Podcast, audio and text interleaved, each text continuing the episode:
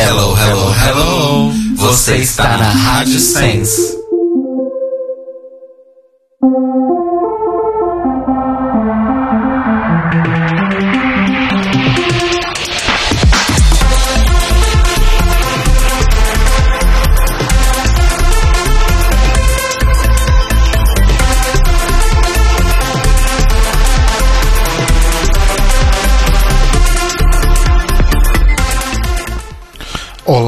Amores! Começando aqui o The Library is Open, nossa edição de número 134, nesse intervalo aí entre a ressaca de All Stars 4 e a expectativa da Season 11 de RuPaul's Drag Race. Nós tivemos aí essa semaninha de paz, tranquilidade, respiro, não é mesmo? Paz. Que a gente vai aproveitar. PAU, paz.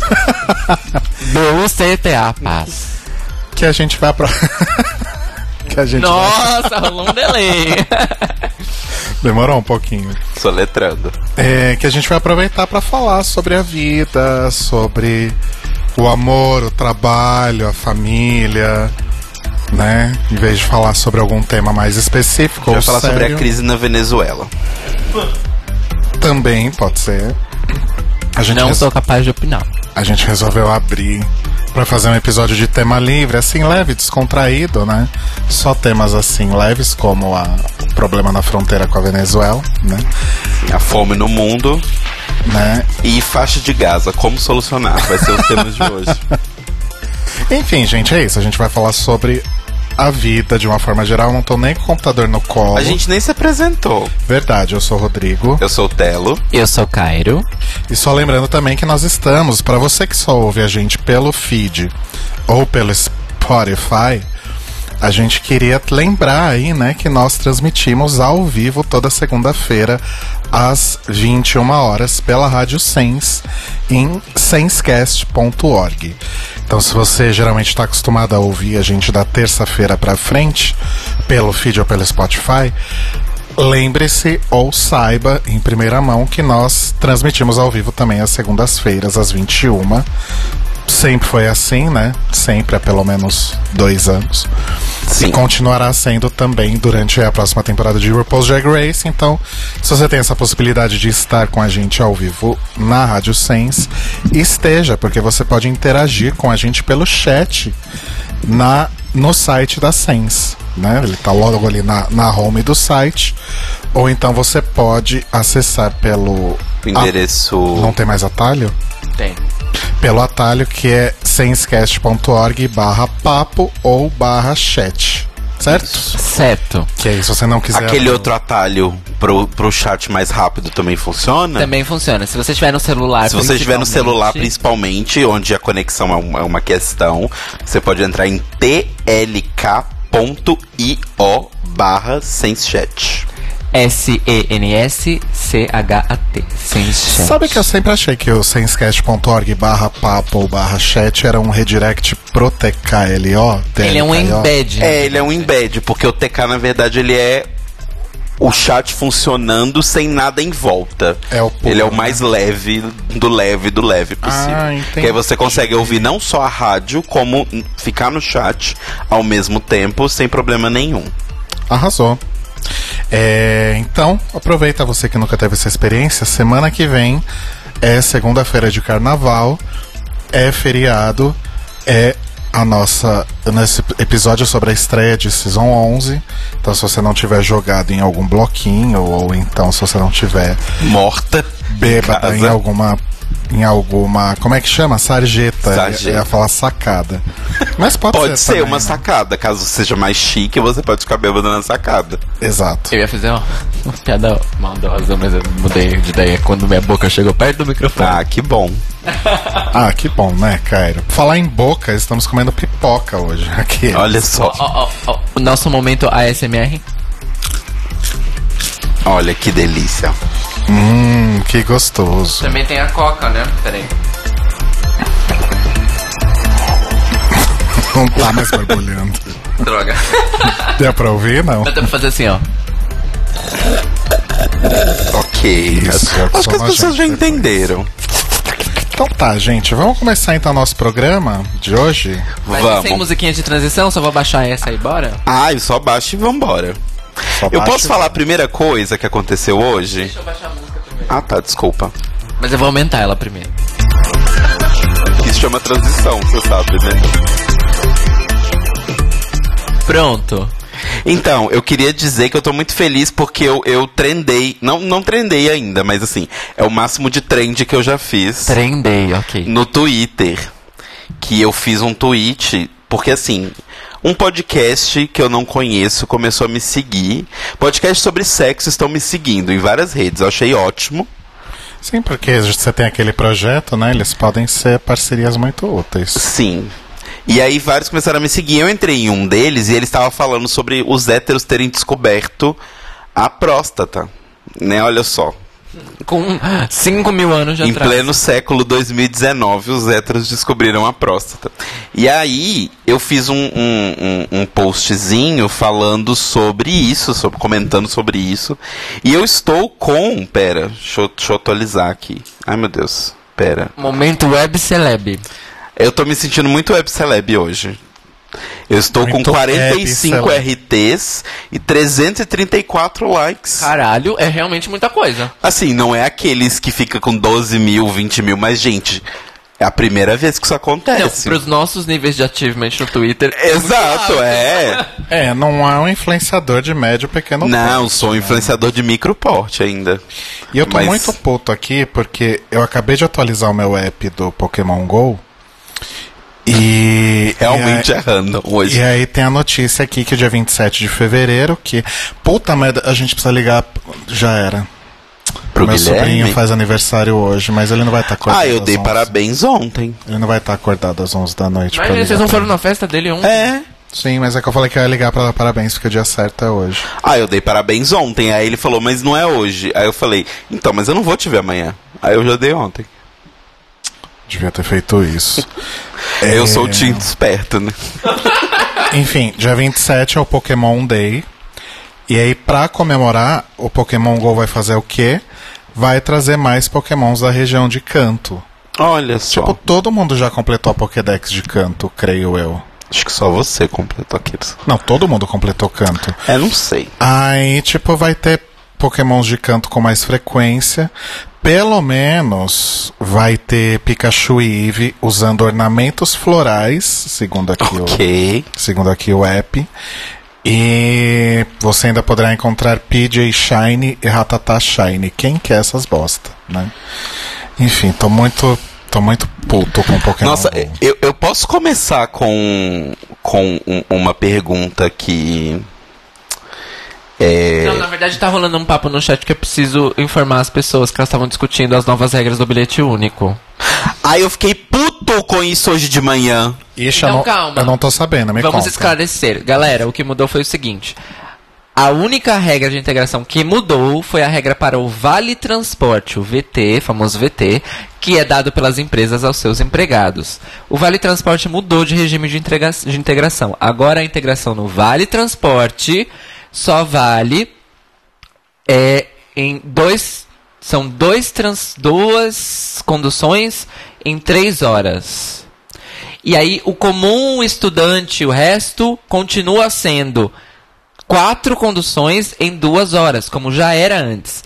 Eu gostaria de lembrar vocês que a mudança duas, de três para duas horas ocorreu assim que o Dória assumiu a prefeitura de São Paulo, porque até o, o a gestão Haddad eram quatro, em, quatro conduções em três horas. Agora são quatro conduções de duas horas para todo mundo e só o Vale Transporte são duas conduções em três horas. Agora você me diz como é que a pessoa que mora na Zite Sul, lá pra baixo de Santo Amaro, no Grajaú, A Zona Sul de verdade, gente. é, gente, eu não tô falando, eu não tô falando Não tô falando da linha lilás, da linha azul, é depois, É, bem depois. É, é, é o que a gente chama da ZIT Sul. Que a ZIT é uma sigla antiga aí. Mas enfim, Grajaú, por exemplo, que é a última estação lá de trem da, da linha do Pinheiros. Como é que uma pessoa que demora três horas pra chegar no trabalho vai, vai pagar uma passagem só, sendo que ela tem que pegar um ônibus, um trem e um ônibus? O que me deixa mais Ela chocado. vai pagar duas passagens, gente. Duas passagens. O que me deixa mais chocado é que até hoje eu achava que eram quatro conduções em quatro horas. É, então, amor, isso não é faz tempo já. Pra mim ainda era. Então, talvez. Mas você não falou a, a, a parte que me deixou puto, mas pode terminar. Qual a parte que deixa o puto, meu amor? Deixa ele terminar. Ah. Não, eu ia falar que talvez, infelizmente, isso não é possível pra todo mundo. Na verdade, acho que isso não é possível pra quase ninguém. Mas talvez seja esquema de negociar com o empregador pra ele pagar o vale transporte por fora e você carregar o seu bilhete como um vale transporte comum. Então, aí qual que foi o grande drama hoje?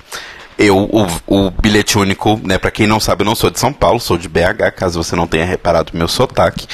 E eu ganhei um bilhete único que era de meu marido, Rodrigo Leite, Rodrigo Leite Caetano Cruz. E era um daqueles antigos que não tem CPF.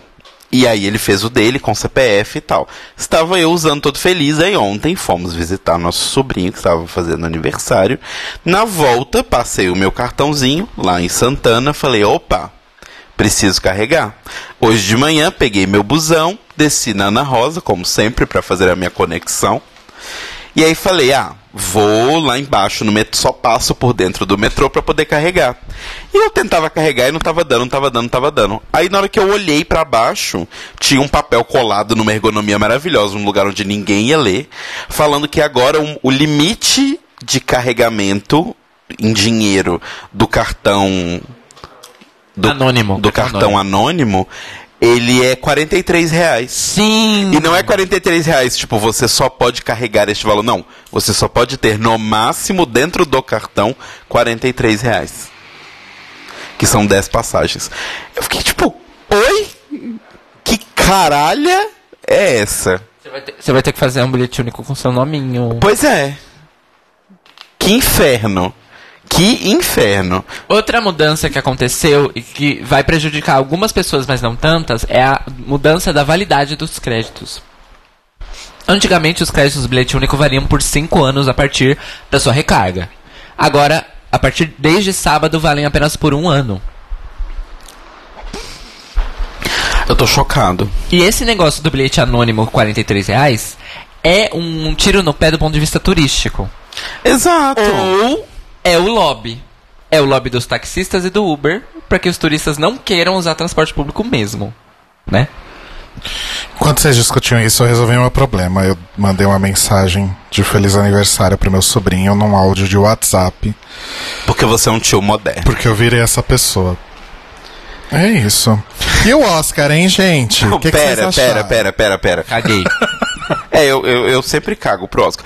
Eu fiquei feliz só que Roma ganhou ganhou o prêmio de melhor filme porque eu gosto muito do Quaron. E Pera, você ficou feliz. Não entendi o que você falou. eu fiquei feliz que Roma ganhou. Não foi melhor filme, foi melhor diretor. É, o Quaron ganhou. Isso, porque eu gosto muito do E ganhou o melhor filme estrangeiro também, não ganhou? Ganhou. É, isso. E porque eu acho legal, eu acho assim, groundbreaking e eu gosto dessas coisas que, tipo, a Netflix ganhou um Oscar, sabe? Eu, eu quero mais é que pessoas do YouTube ganhem Oscar, gente. Meu objetivo é que em 10 anos pessoas do YouTube estejam ganhando Oscars. Estamos torcendo pra isso. Eu também caguei pro Oscar porque assim, eu depois de muito durante muito tempo na minha vida, eu era rato de cinema há mais de nossa, quase 20 anos atrás. Porque era a época que eu tava na faculdade e eu fazia estágio de manhã. Então eu fazia estágio das 8 às 2. Aí eu saía do estágio e eu tinha aula às 6 da tarde. A 15 minutos de onde eu fazia estágio. Então não compensava voltar para casa.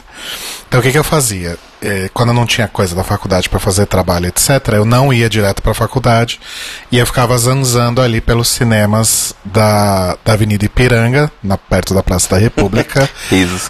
Hoje isso na- tem um outro significado. Exato, na época ainda eram cinemas Comerciais. reais, oficiais, né? Então tinha o Marabá, que ainda existe, mas virou um complexo play art horroroso.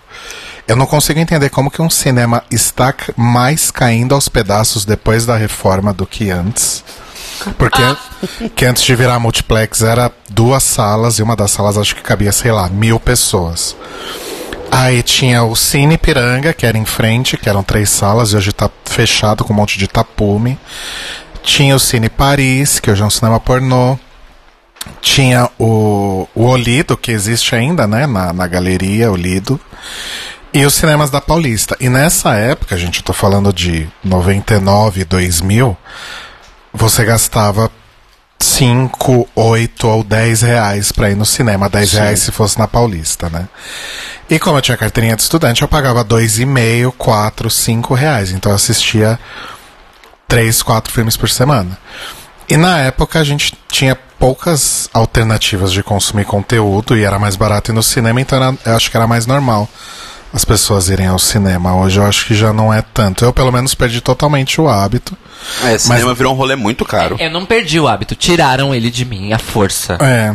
Mas nessa época 99, 2000, 2001, eu fazia listinha e tabelas pra especular melhor quem que ia ganhar e conferir acerto. Bem imbecil, assim, mas Na, enfim. na época que na Ilustrada da Folha tinha uma página especial que era o, o- a fichinha da- do bolão do Oscar que, que vinha pra você marcar quem que você achava que ia ganhar. Uhum. Uma página inteira da Ilustrada, tipo, pra, pra você preencher e ir acompanhando. Ah, eu lembro disso. Então, eu queria só responder uma, uma questão que surgiu aqui no, no chat, que o Nathan Rafa perguntou. Tem uma dúvida muito existencial. Em que momento o ser humano estipulou que um minuto tem 60 segundos, uma hora tem 60 minutos, um dia tem 24 horas, um mês tem em média 30 dias e um ano tem em média 360 365 dias? Então, quando ele fez as contas exatas dos valores, eu não sei, mas assim, 365 dias que é porque é o, é o tempo, em média, né? Porque tem as horas a mais ali, que demora entre os dois dias mais curtos de um ano. Tipo, a pessoa vai lá, olha, mede, porque as pessoas já sabiam matemática, e já sabiam contar as coisas. Olha, que hora que, né? Em que momento que o dia nasceu, que o sol nasceu e se pôs nesse dia. E aí vai contando isso percebes que depois de um ano ele nasce e, e, e- e se põe mais ou menos no mesmo horário, que é o dia mais curto. Esse tempo entre esse um dia e o outro são 365 dias e 4 horas. Ainda não consegui entender qual que é o contexto da pergunta. Tem a Eu também vale- não, eu Não é acho que foi uma contexto questão nenhum, é. Wikipédia. Ah, eu assim. achei que era a ver com vale transporte, tipo, pra calcular quanto que. que Calma. É, sobre o mês ter em média 30 dias, são as luas, é o tempo que demora pra dar a volta e voltar pra mesma lua. E é por isso que a gente tem anos bissextos, né? Pra completar. Não, mas isso não é a lua, isso é do, do ano. Pra completar a quantidade de dias certinho em quatro anos, não é isso? não, é então a rotação, é porque não a- é porque não, isso é a translação. É, desculpa. É porque assim, esse movimento Ai, que pergunta chata. esse movimento do, do, do ano, ele é 365 dias e 4 horas, mais ou menos. É tipo 3 horas e 58 minutos. É. Não, não, não. Aí você junta 4 horas. 4, não, é 6 horas, mentira, não é 4, 6. Aí você junta 4 anos, 6 horas, lá. Os 30, é, os 30 dias é a lua. Um dia tem 24 horas, da hora que o sol se nasce até a hora outra que ele nasce. E um minuto eu não sei. Então foda-se. Mas eu é isso. sei a do minuto, eu sei a do minuto. Pera aí. Na verdade, a do minuto, eu sei porque eu sei a história do segundo. Tá, não, mas aí a gente não vai contar a história do segundo, né? Vai? A história do segundo é super. É a mais simples de todas elas. É a única medição de tempo que sobreviveu tanto tempo. É, o segundo nasceu porque os egípcios antigos mesmo, na época dos faraós e tal, Sim. tal, tal, decidir, eles não, eles tinham como medir a hora durante o dia por causa do sol, porque foram eles que inventaram os relógios de sol, mas durante a noite eles não tinham como. Então eles sabiam medir as luas para calcular os meses, só que o tempo durante a noite eles não podiam calcular, não sabiam. E aí eles desenvolveram um método que é um vaso com um furo que pinga água. O segundo foi arbit- arbitrarizado como o tempo entre um pingo e outro de água.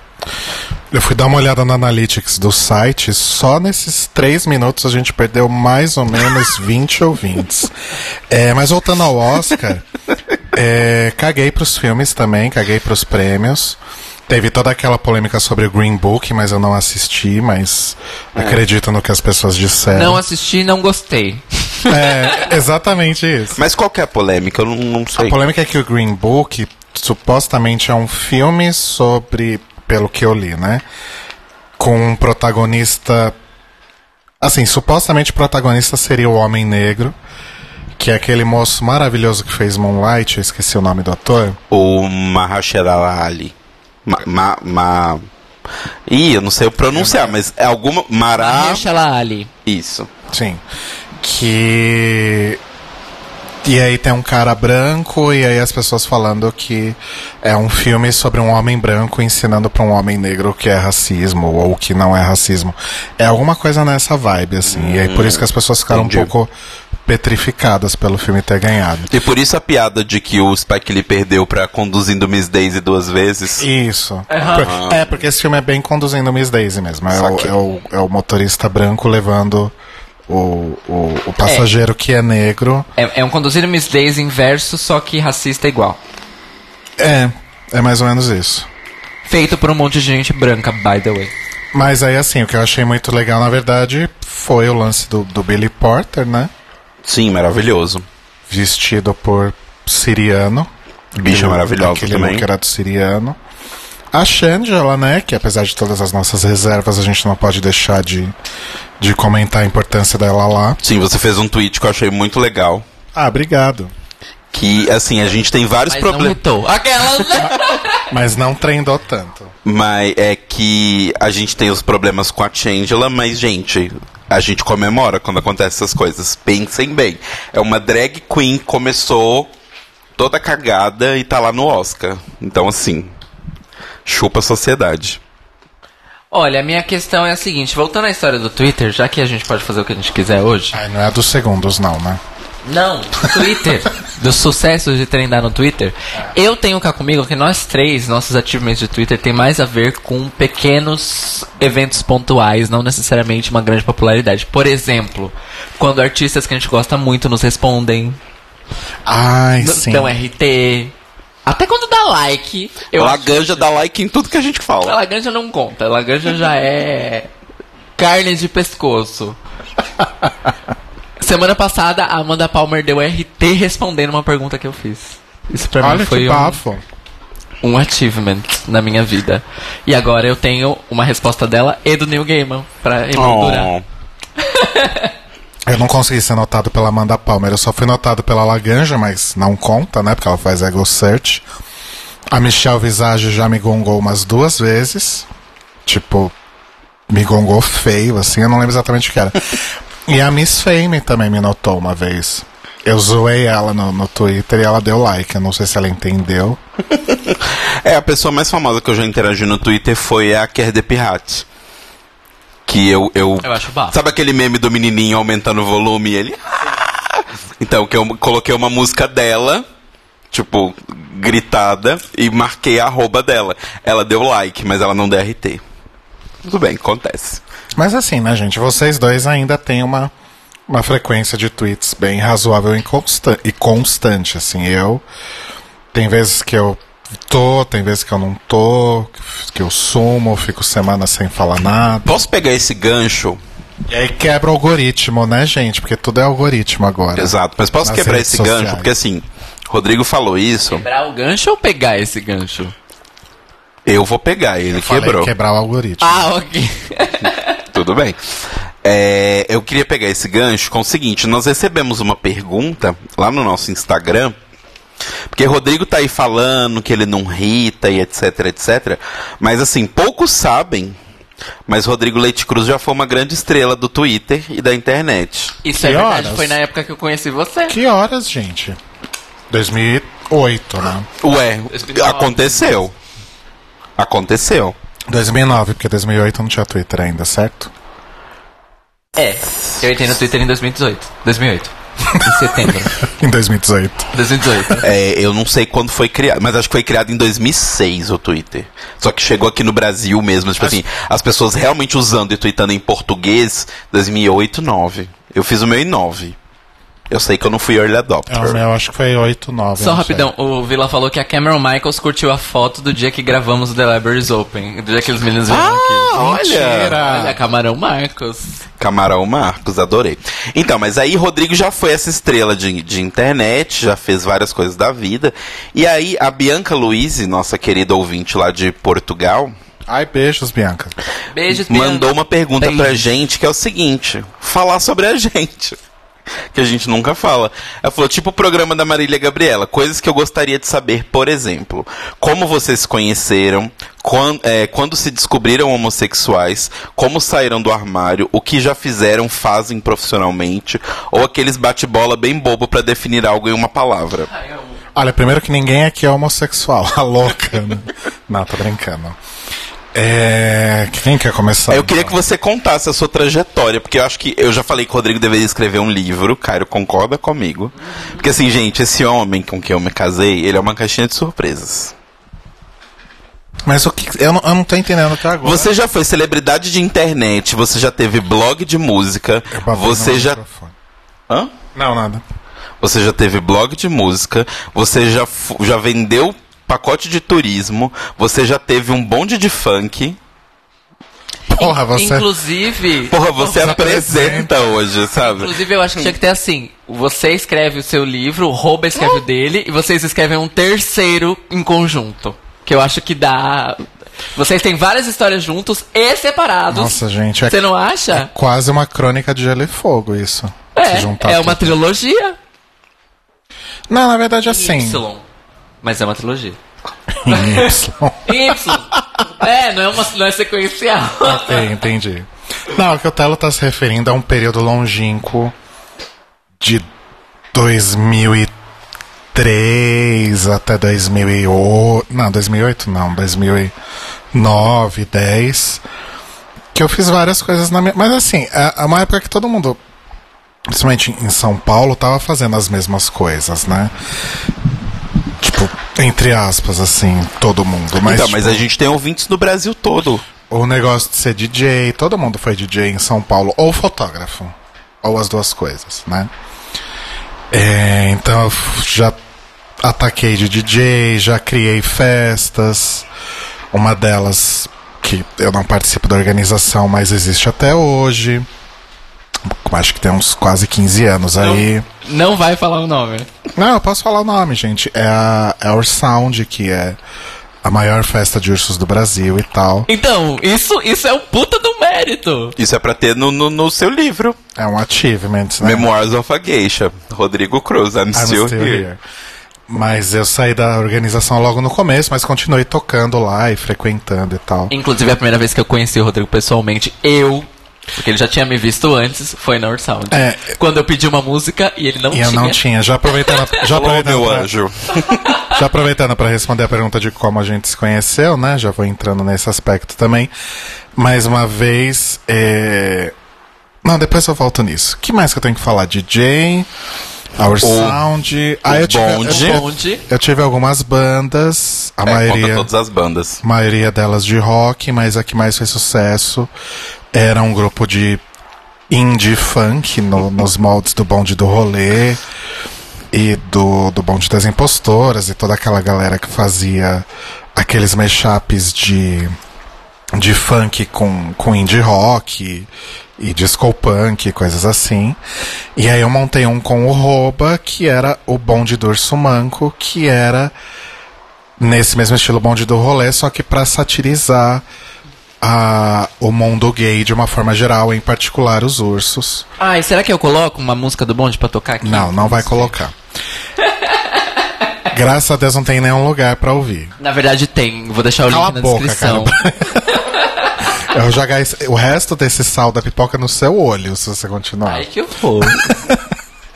E foi isso, gente. Era mais ou menos essas coisas que eu fazia nos anos. Dois, na década de 2000. E hoje em dia eu faço podcast, olha só. Né?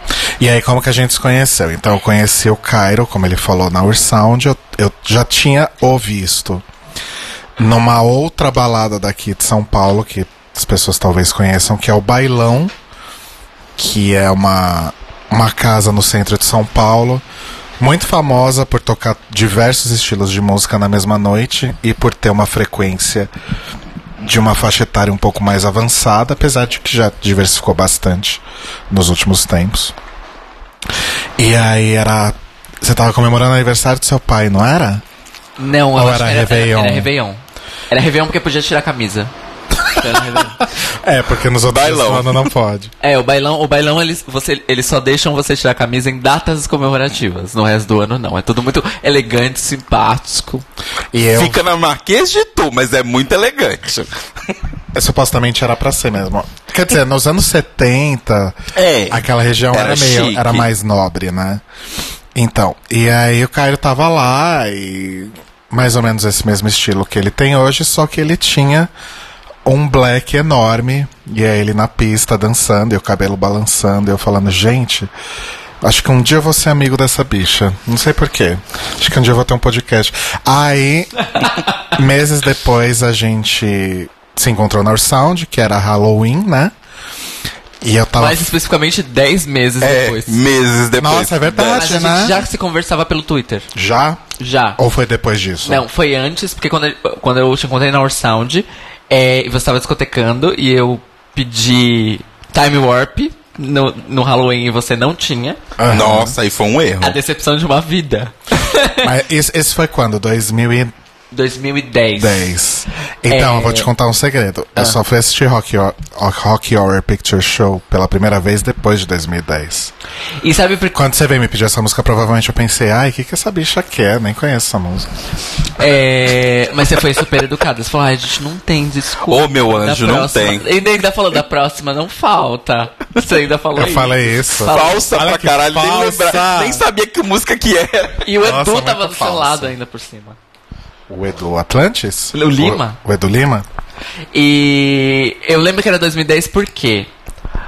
Porque nós ficamos amigos no Twitter por uma pessoa em comum com quem ambos não falamos mais e não vamos citar o nome. Eu não lembro quem é, depois você tem que me falar. Ah, Ah, ok. E nós, depois disso, na, na pista, é, no fumódromo, a gente se reencontrou e conversou. E aí que a gente se tocou que você era o Leite Cruz do. Quer dizer, que eu me toquei, você era o Leite Cruz do Twitter, eu era o Caio Braga e tal. E nessa época essa pessoa tava lá também. Só que.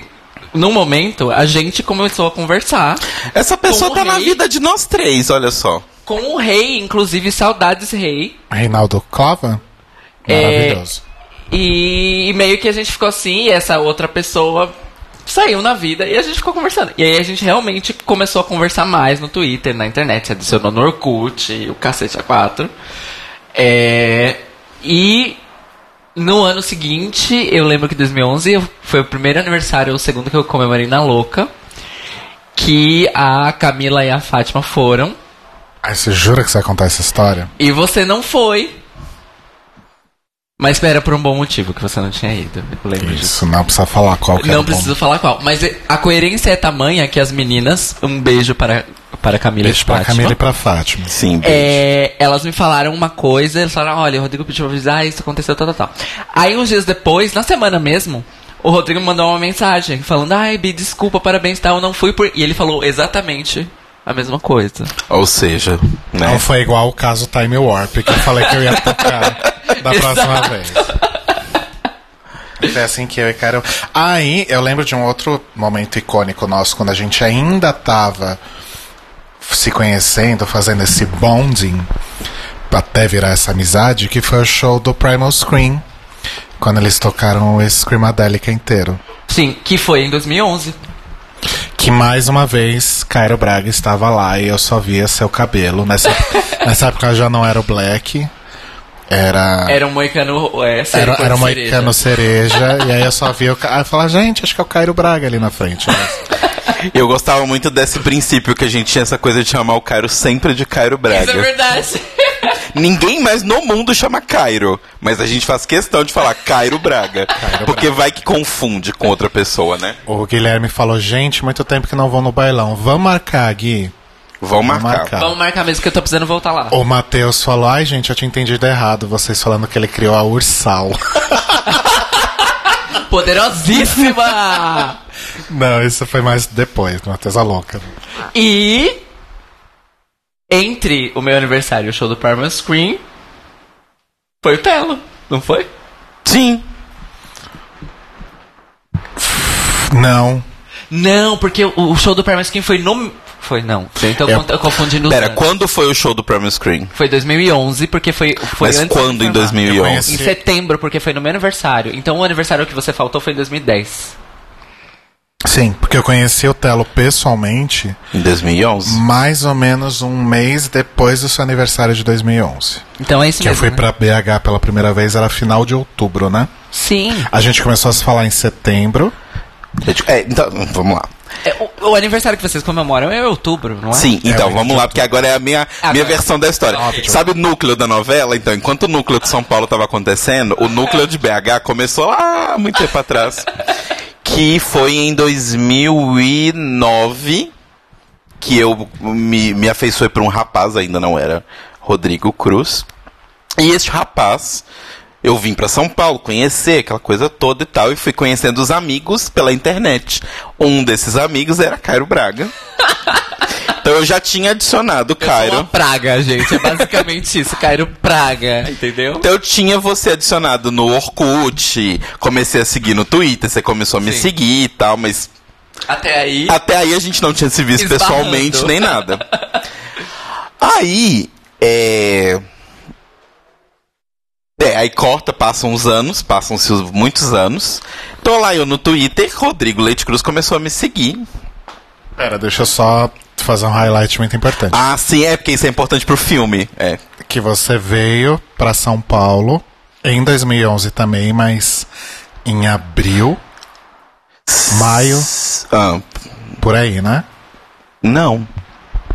Claro que você veio. Quando você conheceu a... o- Ai, não pode falar nome. Não, Quando a gente isso- for falar nome, isso- aperta o grito da Monique. Então, eu vim, eu vim pra São Paulo conhecer o. Então, eu vim pra São gritos, pronto. Eu vim pra São Paulo conhecer Essa pessoa que fulano. todo mundo sabe quem é aqui. Isso não. foi em 2009. É Não, verdade. foi 2010. Foi em 2010. 10, 10. Foi 2011. Foi 2010, Não, eu foi tenho dois- certeza absoluta. ok. Porque foi quando teve o show do YouTube com o Muse. Da turnê do Vértigo. Não foi 2011, eu não posso falar no ar por quê. foi Muitos mistérios. Foi 2011, acredita em mim. Eu, eu, eu. Não foi, amor. Foi. Não foi. Ah, ok. Não foi 2010 por quê? Porque, Casos de família. porque em começo de 2010 eu terminei um casamento de quatro anos. Casamento entre aspas, né? A gente morava junto tal. A gente terminou no comecinho de 2010. E em meados de 2010, eu comecei a namorar com uma outra pessoa que tinha o mesmo nome dessa pessoa que o, que o Telo conheceu. Verdade, verdade. Então, Um nome muito comum. eu só poderia ter te, É, não, foi em 2011, acabei de confirmar. Eu O só show poderia- foi em abril de eu só 2011. poderia ter te visto em 2011. Enfim, guardem toda es- essa enrolação para vocês guardarem um detalhe. Um detalhe. Telo esteve em São Paulo em abril de 2011 e Exato. E aí eu fui sair com o boyzinho e tal, fui na balada com o boyzinho. Ok. Deu tudo errado, foi uma merda. Ok, voltei pra BH, triste da minha vida segui a minha vida, né?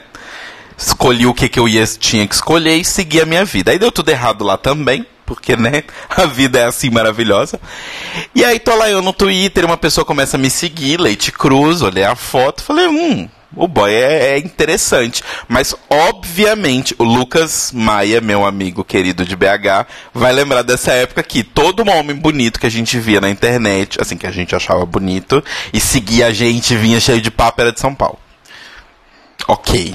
Aí a gente falava, "Ah, olha só, mais um bonitinho, me seguiu, dá like nas minhas coisas. É de São Paulo, obviamente. Interessante que nessa época a gente daqui passava pela mesma coisa, só que era o resto do Brasil. Só que o negócio é, o resto do Brasil vinha pra São Paulo. Isso é verdade. As pessoas vêm morar aqui. Isso é verdade. internet, né, gente?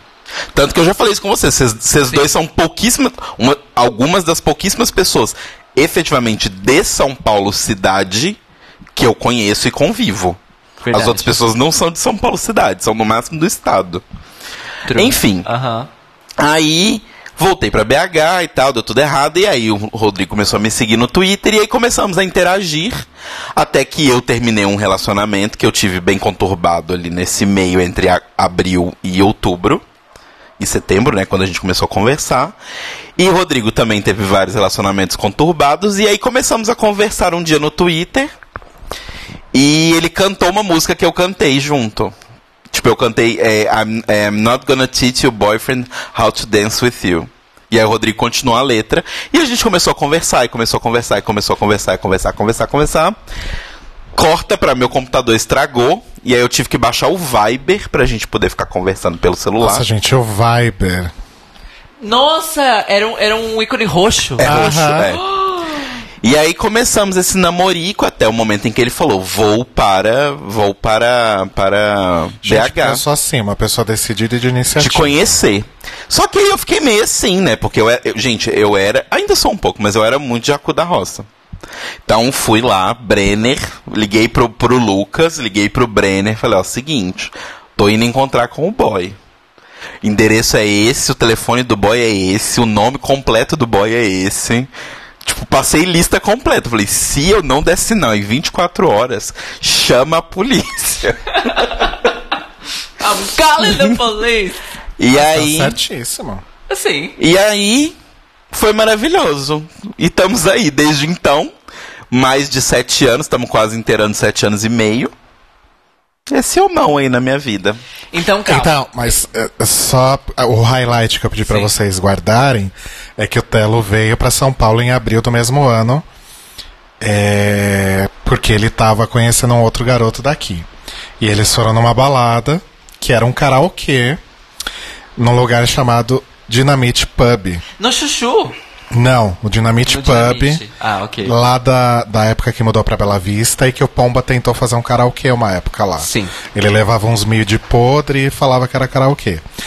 Aí, e eu tinha um grande amigo na época que era que administrava o bar. Então eu tava sempre lá bebendo de graça e pagando mico. Desculpa, pomba.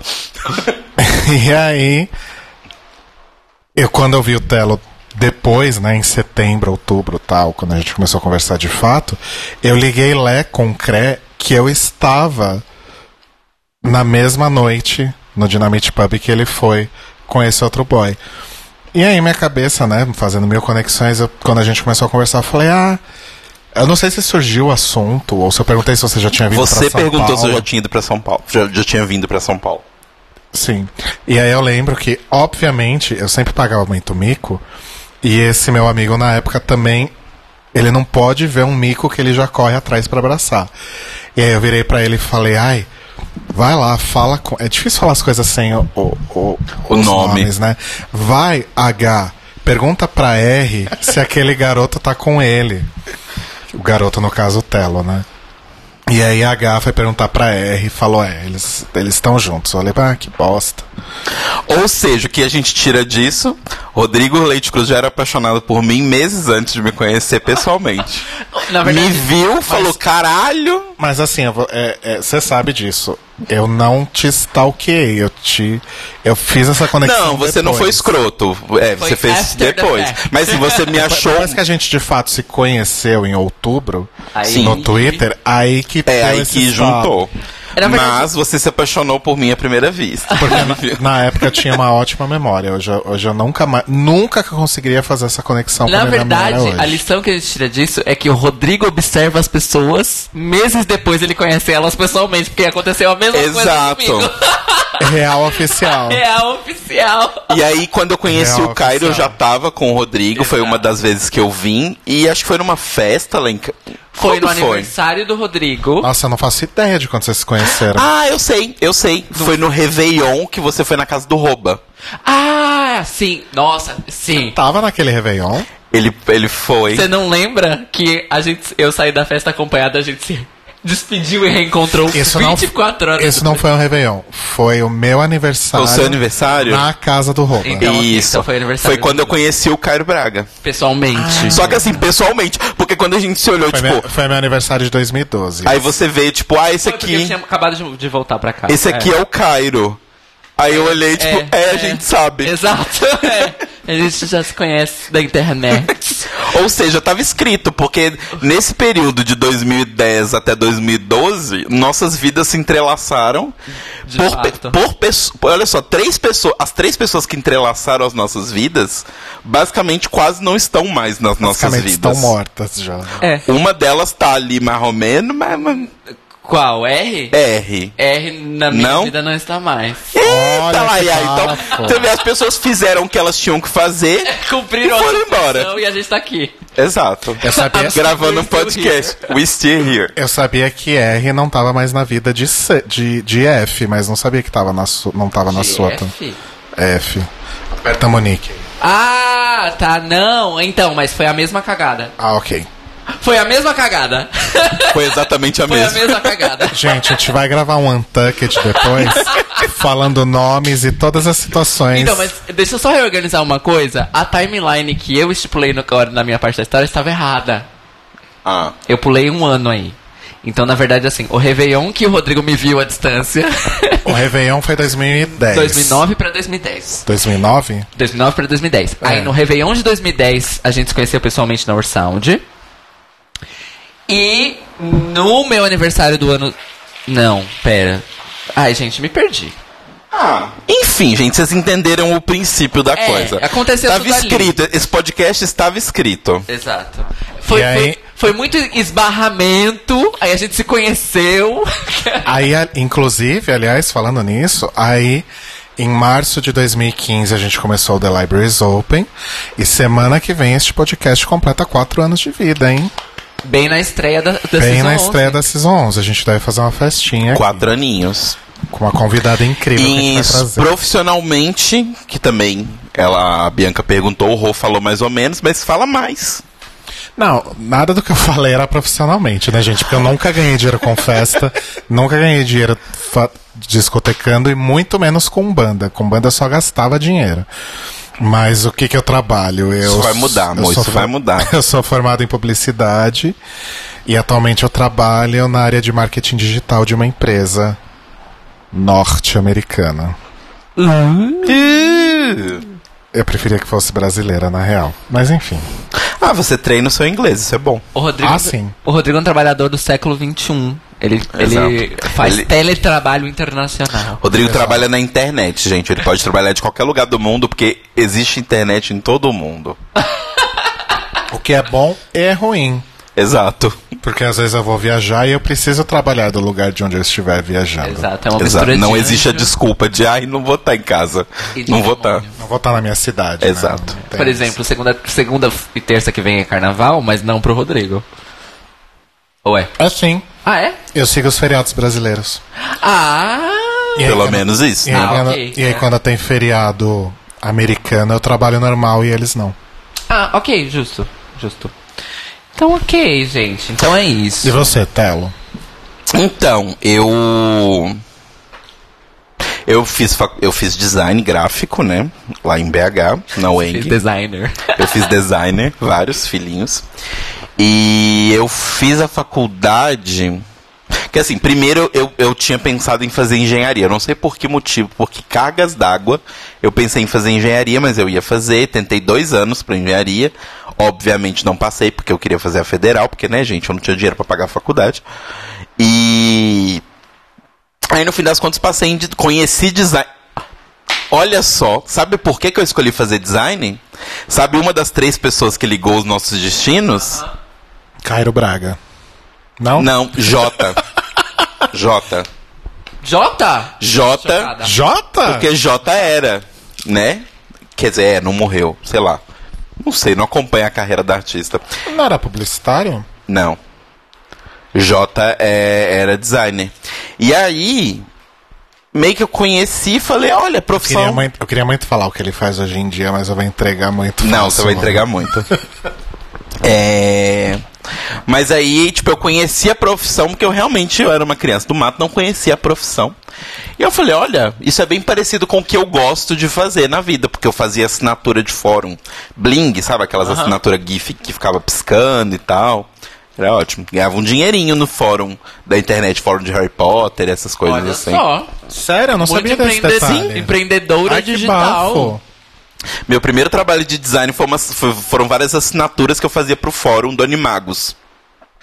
200 milhões de anos atrás. Beijo, Sidney. Eu nem sei se o Animagos do Sidney é o mesmo Animagos que tinha o fórum milhões de anos atrás, mas ainda assim.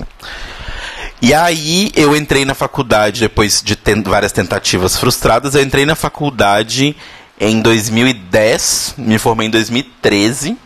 E aí nesse meio tempo foi aquele monte de perrengue, né? Trabalhei num monte de lugar bizarro, tipo, eu trabalhava em Lagoa Santa, que tipo, uma comparativo pra quem é de São Paulo, é como se eu morasse, sei lá, no Tremembé e trabalhasse na entradinha de Osasco. As pessoas não conhecem o Tremembé. É extremo Zona Norte. Extremo Zona Norte e depois da Zona Sul, quando já começa outra cidade.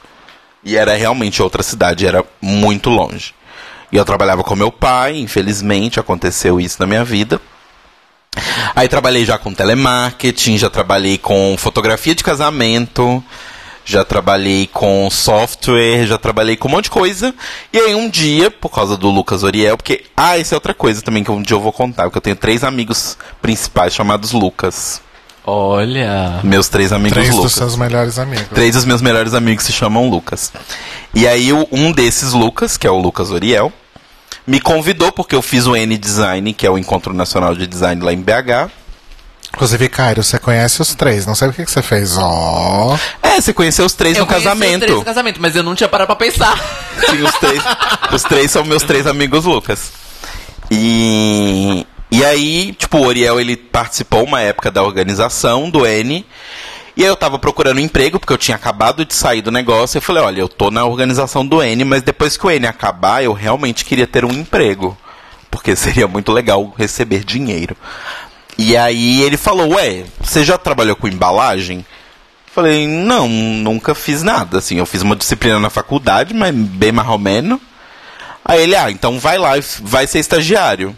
E desde então, desde 2012 eu trabalho com embalagem, e basicamente foi só embalagem o tempo todo, até hoje. E hoje é premiada. Aconteceu isso, ganhei Sim, prêmio gente, da, Tá- Telo da- Caetano tem vários prêmios de. Não fala vários, porque parece que é tipo, um uau, Então, Ah, mas cê- são vários. Tem cinco, não são são, seis. cinco? Tá vendo? É muitos prêmios. Você tem mais, você tem mais Oscars que a Lady Gaga. Exato.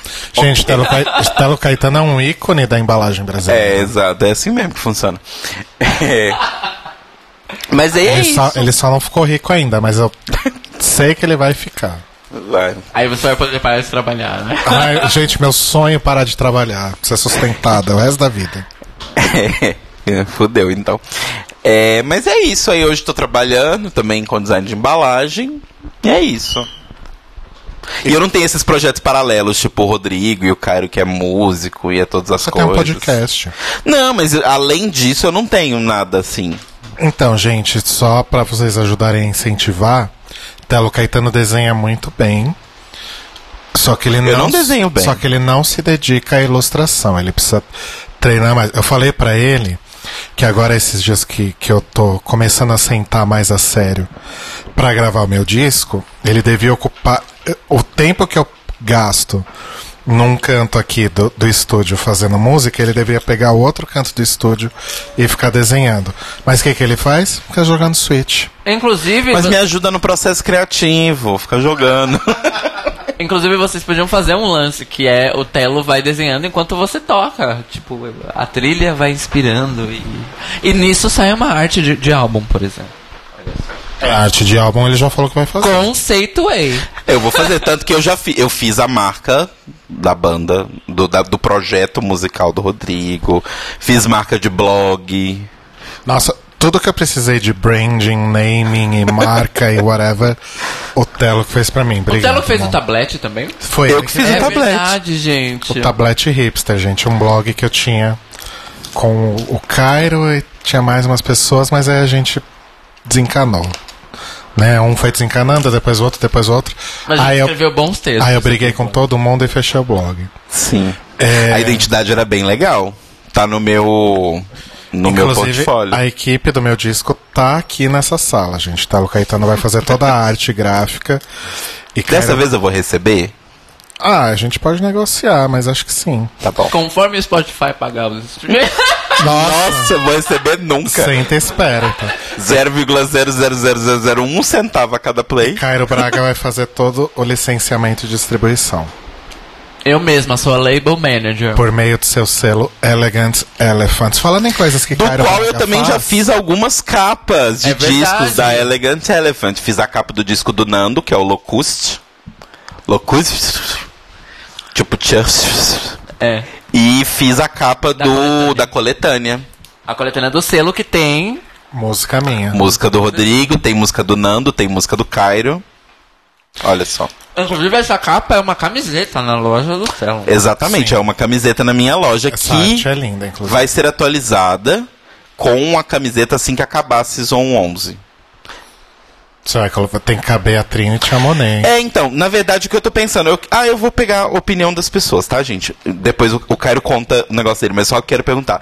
O que, que vocês acham de separar a camiseta das vencedoras de Drag Em Race frente e verso. em All Stars Não. e vencedora, tipo, uma camiseta de vencedoras Ah, de All sim. Stars e uma camiseta das vencedoras de temporada regular? Eu acho que você pode fazer Porque as duas senão vão ficar muito. Não, então. Mas aí de Eu cada vou fazer as duas, mas que eu tô falando, separar em duas camisetas. Se as pessoas comprariam se tivesse separado, é isso que você quer saber? É.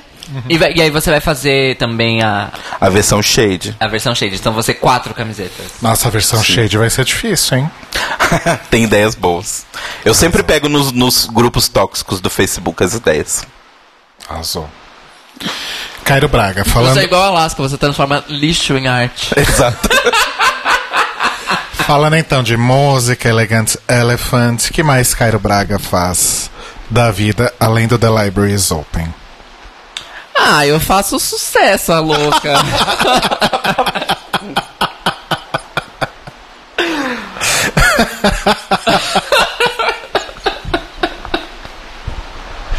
Ai, ok. É... Ah, é pra contar desde o começo? Só não precisa levar uma hora, né, Anjo? É, faz um resuminho, igual a gente fez. Quando eu tinha seis anos, Eu, por exemplo, só, só falei o que eu faço hoje em dia, porque se eu for falar tudo que eu já fiz de profissão na vida. Não, gente, eu sou formado em audiovisual, som pela Federal de São Carlos, onde eu me especializei em som. Eu fiz uma disciplina de direção, mas os dois professores que eu tive eram uma bosta, então eu só fiz em som mesmo. E, hum, e é isso, meu lance é som e Seu lance é a imagem também, vai. É que você se foca mais em som. não acho que eu tenho tantas habilidades visuais assim. Mas eu sempre te chamei de Cairo Audiovisual, você vai me contradizer agora. Não, mas tudo que você A fez de. banda de vocês, o duo de Ah, vocês é dois verdade. tinha a ver com, tinha a eu ver e com Cairo isso. tivemos um, um ou dois projetos. Um, né? Um. Um projeto musical que era o SMAV, S-M-A-V. Que, é- que era na época Social Media Audiovisual. Eu e Cairo. Melhor naming de projeto musical. E, e os nossos nomes de integrantes eram Rodrigo Social Media e Cairo Audiovisual. Exato. E a gente gravava covers no YouTube. Não tem Gravamos mais coca, viu? Tem que pegar água. Mas eu vou querer água, tá? É, nós gravamos quatro covers, não, três covers, que estão nas plataformas digitais, ouçam. Três, É. quatro. A gente gravou Arcade Fire, a Marli. E O Girls. pela Vida. Só. Ah, A quarta faixa é o bônus, mashup e blá. eu pensei que tinha mais alguma, mas é isso mesmo. Então, e. hum, E é isso, acabei me enveredando som e música. Eu comecei a. Eu descobri o, o Fruit Loops quando eu tinha 12 anos. E desde então não larguei mais. E é isso, basicamente. Quantos discos você já tem? Desde que você começou nas primeiras aventuras de programar loops e tal. Quantos discos você já fez? Então, é porque assim, quando eu era adolescente, eu fazia discos pra mim. Uhum. Eu tenho literalmente CDs com encartezinhos e todas as coisas feitas, cópias únicas. Só que nem todas as músicas dos CDs eram minhas, então eu, eu remixava os, os, as faixas de exemplo que vinham no, no, no, no FL e colo- enfiava nos discos no meio das minhas coisas. Chocado. Gente, eu tinha 14 anos, né? Eu jurava que, tipo, uau, agora essa música é minha porque eu mudei ela. Sério. Eu jurava. É, mas, tipo, pu- publicados na internet mesmo, entre singles e EPs, não sei, já tem mais. Tem quase 20, mais de 20. Uau. É.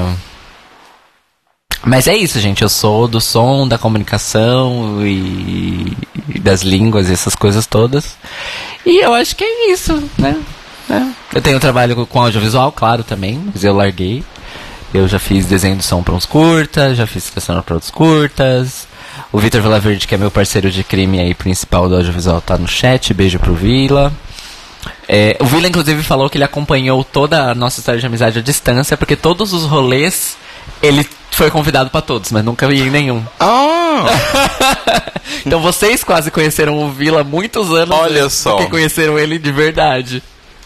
Olha só. Tá tudo escrito, gente. Mactube, né, amores? é. e é isso, gente. E aí tô aqui no rádio. E aí estamos aí também falando línguas. E aí, ano passado você se formou como radialista. É, na verdade não foi bem assim. Eu fiz um curso livre. Eu tento jogar o Cairo pra cima, ele se joga pra baixo. Não é isso, gente. É que eu não sou a Damares, que tem doutorado em Cristo. Eu gosto das coisas Bem né, explicadas. Bem explicadas. Eu fiz um curso livre de rádio no Senac, de prática de locução de rádio especificamente.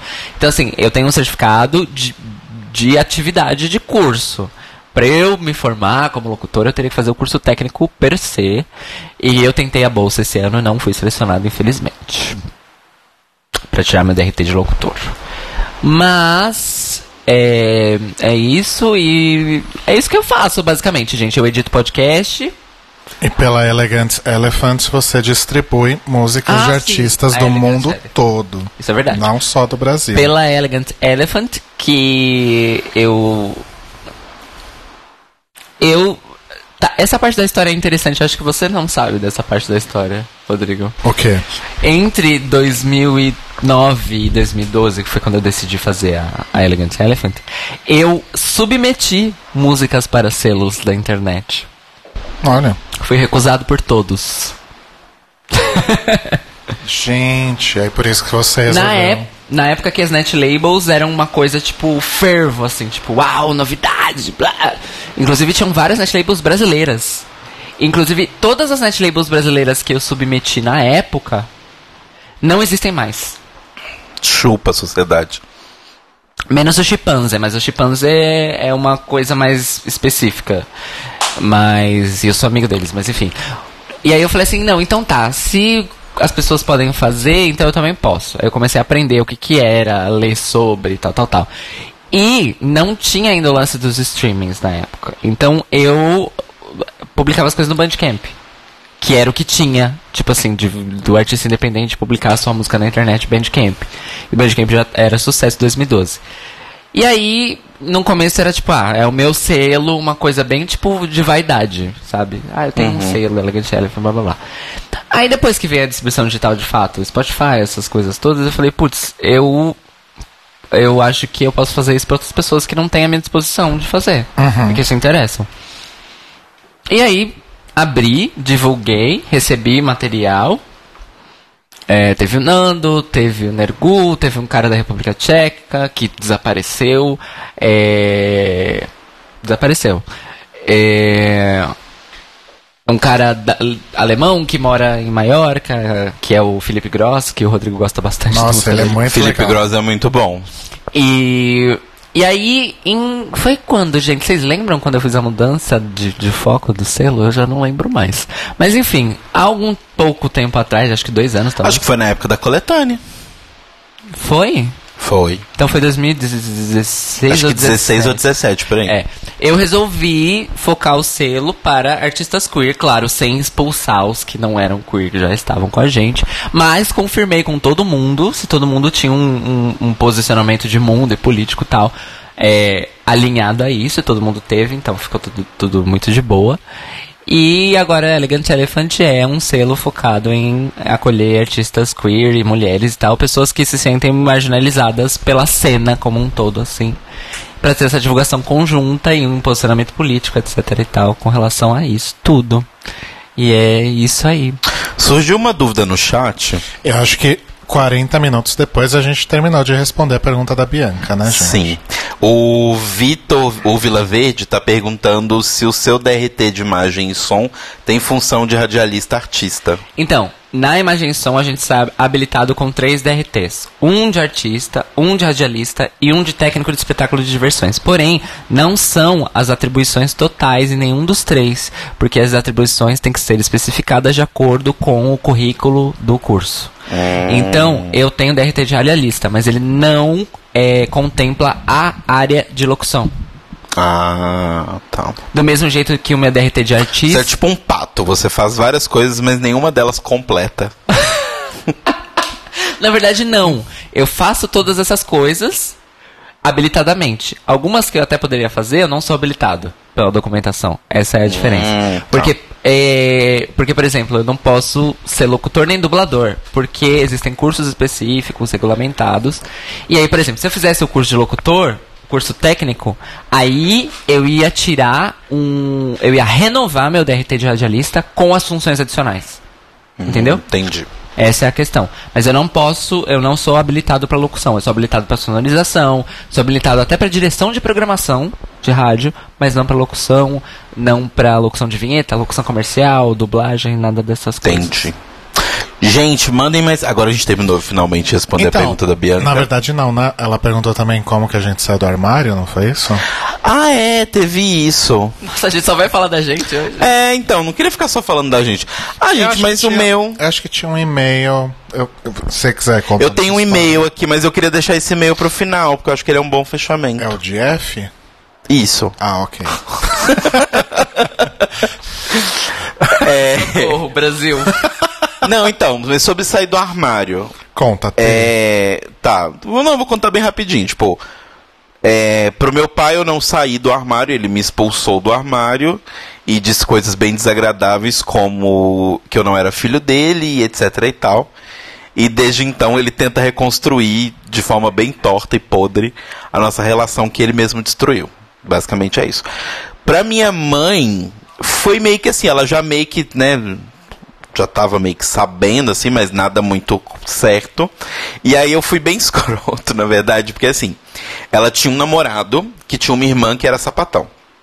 E saía ela e o namorado, e a, e a irmã e a, e a namorada da irmã de boa. Eita lá, é um trovão. Eles saíam de boa pra beber e tal, pra se divertir. E aí um dia ela terminou com esse namorado e ela ficou super mal. E aí, na época, eu tava trabalhando no telemarketing e ela falou: Ai, filho, vamos. Eu, eu saí do trabalho, eu vou passar no centro da cidade, vamos se encontrar no centro, vamos beber um. né, uma coisinha. Um corote. Não, não existia corote ainda. Eu não sei se existia. Mas a gente foi beber cerveja mesmo. Aí, a gente tava lá no bar, ela começou a me contar, e foi legal, foi um, foi um momento de bonding, assim, com a minha mãe, sabe? E aí eu percebi naquele momento que, tipo, ela tava se abrindo, me contando um monte de coisa, eu falei, ah, quer saber? Eu falei, mãe, seguinte, eu sou gay. Aí na hora ela ficou meio assim, aí o olho meio que encheu de lágrima, ela, você tem certeza? Você tá com dúvida, alguma coisa? Eu falei assim, não, mãe, eu já sei, esse momento já passou da dúvida, eu tenho certeza. Aí ela, ah, filho, tudo bem, eu só fico preocupada com as coisas que eu vou ter que enfrentar. Eu falei, ah, mas não adianta. Aí Ela, então tá, eu continuo te amando normal. Ponto. Então, tipo assim, com a minha mãe foi maravilhoso, porque eu tenho a melhor mãe do mundo. Beijo, Márcia, sogrinha. Beijo, Beijo. dona Márcia. Não a minha mãe, a dona Márcia do Telo. Mas beijo pra sua mãe também, que também. Sim. a Beijo sua pra- também é Márcia. a né? minha também é Márcia. Mas. Beijo pra Márcia socioambiental. É Porque assim como Cairo Braga era audiovisual e eu era social media, Márcia era socioambiental. Exato. E mas foi isso, a minha mãe foi super de boa e assim, o meu irmão também é gay, também é, revelou para todos nós alguns anos atrás. E tipo, a minha mãe é simplesmente a melhor mãe do mundo, sabe? Tipo, ela é um amor, ela nunca tratou nenhum dos meus namorados mal. Ela ama o Rodrigo, quando o Rodrigo vai pra BH, ela faz tudo pra ele. E também ama o Júlio, o namorado do meu irmão, e é tudo lindo, assim. Tipo, obviamente, gente, não é, tipo, um conto de fadas, e não foi, tipo, da noite pro dia. A gente passou por todas aquelas etapas da minha mãe achar que se eu saísse, se eu botasse o pé para fora de casa é porque eu ia transar com todo mundo e etc, etc, etc. Mas assim, se você conseguiu se abrir para os seus pais ou está pensando em se abrir para os seus pais, você acha que existe essa liberdade? É, realmente se abra e realmente mostre que a sua vida não vai virar uma, uma coisa louca e absurda, que você vai continuar sendo a mesma pessoa, porque às vezes, se a gente também ficar nessa coisa do tipo, não, a minha vida é minha vida, minha mãe não tem nada a ver com isso, as pessoas imaginam muitas coisas quando elas não sabem nada. Então, se você deixar as coisas claras e conversar, conversar é sempre a melhor resposta para. É verdade. Você, Cairinho? Um... Ai, gente, a gente tem perguntas no Instagram também. Chegaram é... várias perguntas no chat, a gente já vai e no voltar Instagram aqui, também. gente. Chegou novas no Instagram? No Insta... Eu que eu fiz um story com com a, o negócio de, de das pessoas mandarem perguntas pra gente. Hum. E aí tem que ver no, nos insights do story. E todas da Tata. Beijo, Tata. A gente escolhe algumas aqui, mas enfim. Ah, a minha, como foi? No meu aniversário de 17 anos, eu anunciei que, que eu era gay e a reação foi tipo, e daí? A reação foi, jura, Flor? É, mais ou menos isso, né? Mas, como, mas como se anunciou? Foi é, carro de som? Foi uma música que você fez? Não, é, na época a gente morava num sobrado lá em Mongaguá. E aí tinha a escadinha que subia do lado da sala. Eu subi na escada e, e falei. É sério É isso? sério! Gente, foi um anúncio mesmo. Foi. Foi um out, sim. Porque eu achei que ia causar horrores e não causei nada. Foi péssima a plateia. Odiei. Plateia não, mas aí minha merda. mãe e meu pai só falaram, ah, a gente se preocupa, porque violência, essas coisas todas. Mas de resto, gente, sem novidades. Meu pai era gay. eh, Quer dizer, meu pai é gay, ele tá vivo. meu pai é gay, é normal. Nessa época, meu pai e o falecido marido dele já tinham assinado o documento, a gente já tinha assinado. Minha mãe e meu padrasto eram os padrinhos de casamento do meu pai. Então era tudo muito ok e tranquilo. É isso que eu ia perguntar, se quando você se assumiu, seu pai já também tinha se assumido. Já, já. Já porque quando eu, quando eu me assumi aos 17, a gente já morava, eu, meu pai e o marido dele, todo mundo junto. Ah, e sim. quando a gente foi morar junto, ele explicou a história e tal, e eu falei pra ele que eu já sabia. É, E eu descobri que meu pai era gay dois anos depois de eu me descobrir.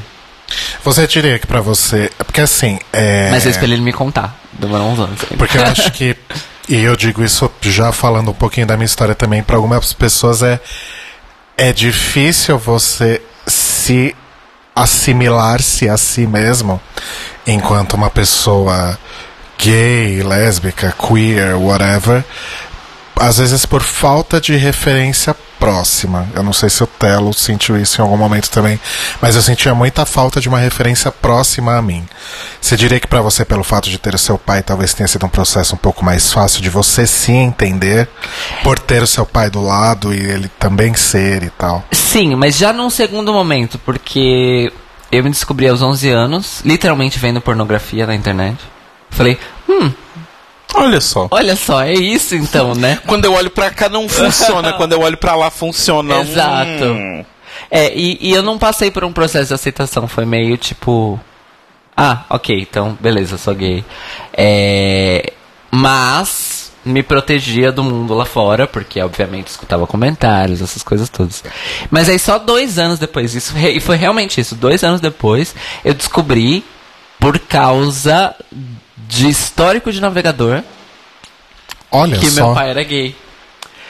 E nessa época eu vou assumir, eu me aproveitava muito do fato do meu pai ser leigo em informática pra descobrir várias coisas. Olha só. Porque eu sabia apagar histórico, apagar cookie. Que na época não tinha aba anônima, tá, gente? Era, foi tipo 2003, 2004. E usava-se Internet Explorer. Exato, ou Netscape. Ou Netscape Navigator, exato. Exato. E aí tinha que apagar histórico e cookies. Aham. Né? é, eu sabia fazer isso, mas meu pai não sabia.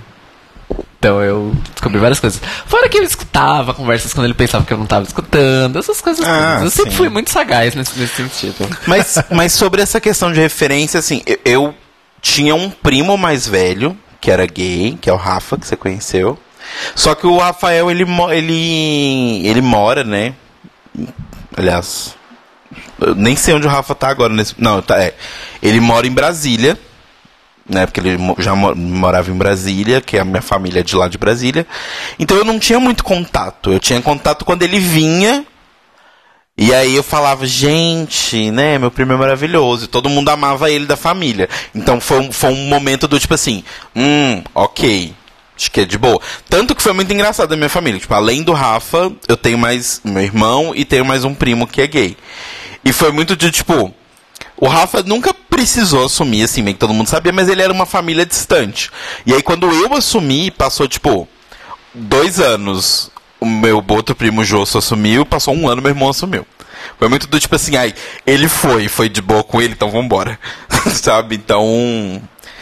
Mas, mas foi, foi complicado, na verdade, mais por essa. Eu acho que assim, não ter uma figura masculina fixa para conversar, talvez foi até bom. Porque eu pude descobrir muita coisa sozinho. Então, tipo, durante muito tempo eu bati cabeça, obviamente, tipo, não entendia, não, não tava sabendo muito bem lidar com o que aconteceu. Só que foi bom, porque talvez se eu tivesse conversado com alguém, tipo meu pai, por exemplo, como eu dei o exemplo, talvez tivesse sido pior, porque talvez ele tivesse botado que isso era errado, ou talvez ele tivesse botado um monte de ideia na minha cabeça que não era necessariamente o que eu pensava. E eu, como eu fui meio que sozinho, tipo assim, eu comecei a sentir mais ou menos com uns 11, e eu percebi que eu falei, hum, ok, é isso, com 15. Então demorou um tempo. Aham. Mas foi bom, porque aí eu falei, hum, ok, eu fui conseguindo digerir. Aí depois disso eu fui digerindo de mim pra fora. Tanto que assim, eu, eu sempre falo isso com o Lucas e com a Vanessa, que são meus amigos que conheci no cursinho, ou um dos Lucas, que eles foram a primeira pessoa na vida que quando me perguntaram, tipo, ah, você é gay? Eu falei, sim. Sem, sem enrolar, sem Sim. ficar com dúvida, sem nada. Eu falei, sim, sou. Foram as primeiras pessoas na vida. E isso foi em 2008. Eu já tinha. Eu já tinha 19 anos. Então, eu falei esse negócio do referencial porque eu nunca tive no colégio, até mesmo na faculdade, eu não tinha, eu não conhecia pessoas queer de uma forma geral, assim. É, então eu não tinha referências próximas, então, principalmente quando eu era adolescente, isso era muito complicado, porque o que eu tinha era o que a mídia, de uma forma geral, trazia, que é aquela coisa do do ser gay é errado e todos os estereótipos que vêm junto e tal. Então, assim, eu também descobri que eu era gay quando eu tinha lá meus 11, 12 anos. Mas até eu entender o que é ser gay, né? O que é ser um homem gay, o que é ser uma pessoa queer ou tipo inclusive pessoa queer nunca eu ia pensar numa terminologia dessa com É. 13, 14 anos. Exato. E eu não tinha internet, né, gente? Vocês sabem que eu sou mais velho. Então não tinha nenhum. Um, Você tinha MTV. Eu não tinha nenhum. A MTV.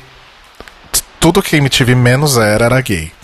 A MTV começou a ser um pouco mais gay É quando, na eu não, nossa época. quando eu não assistia mais, já era época de É, vocês. exato.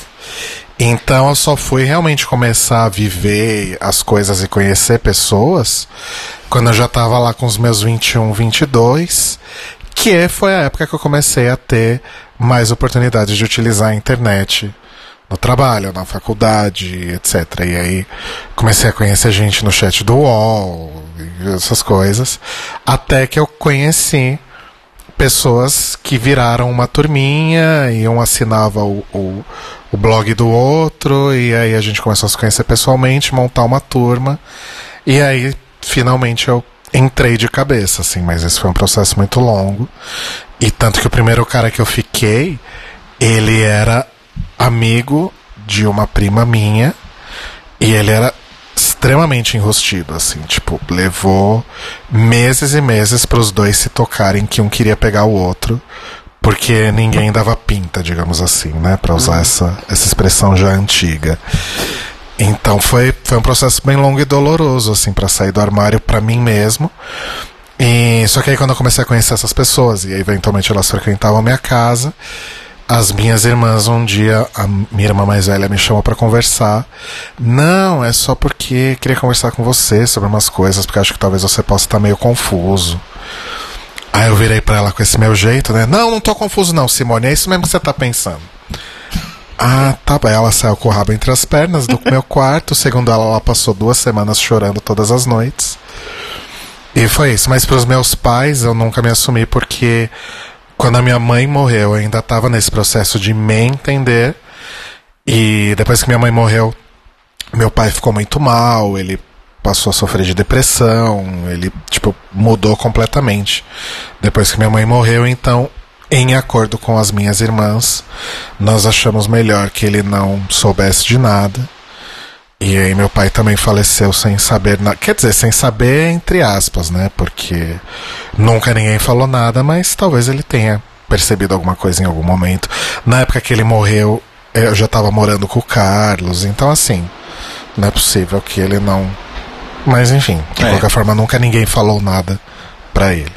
E com meu outro irmão foi tudo ok, com os meus sobrinhos também é tudo ok. Então hoje, muito tempo depois, tá. Mas lo- mesmo com as minhas irmãs, as coisas ficaram bem assim, tipo, rápido.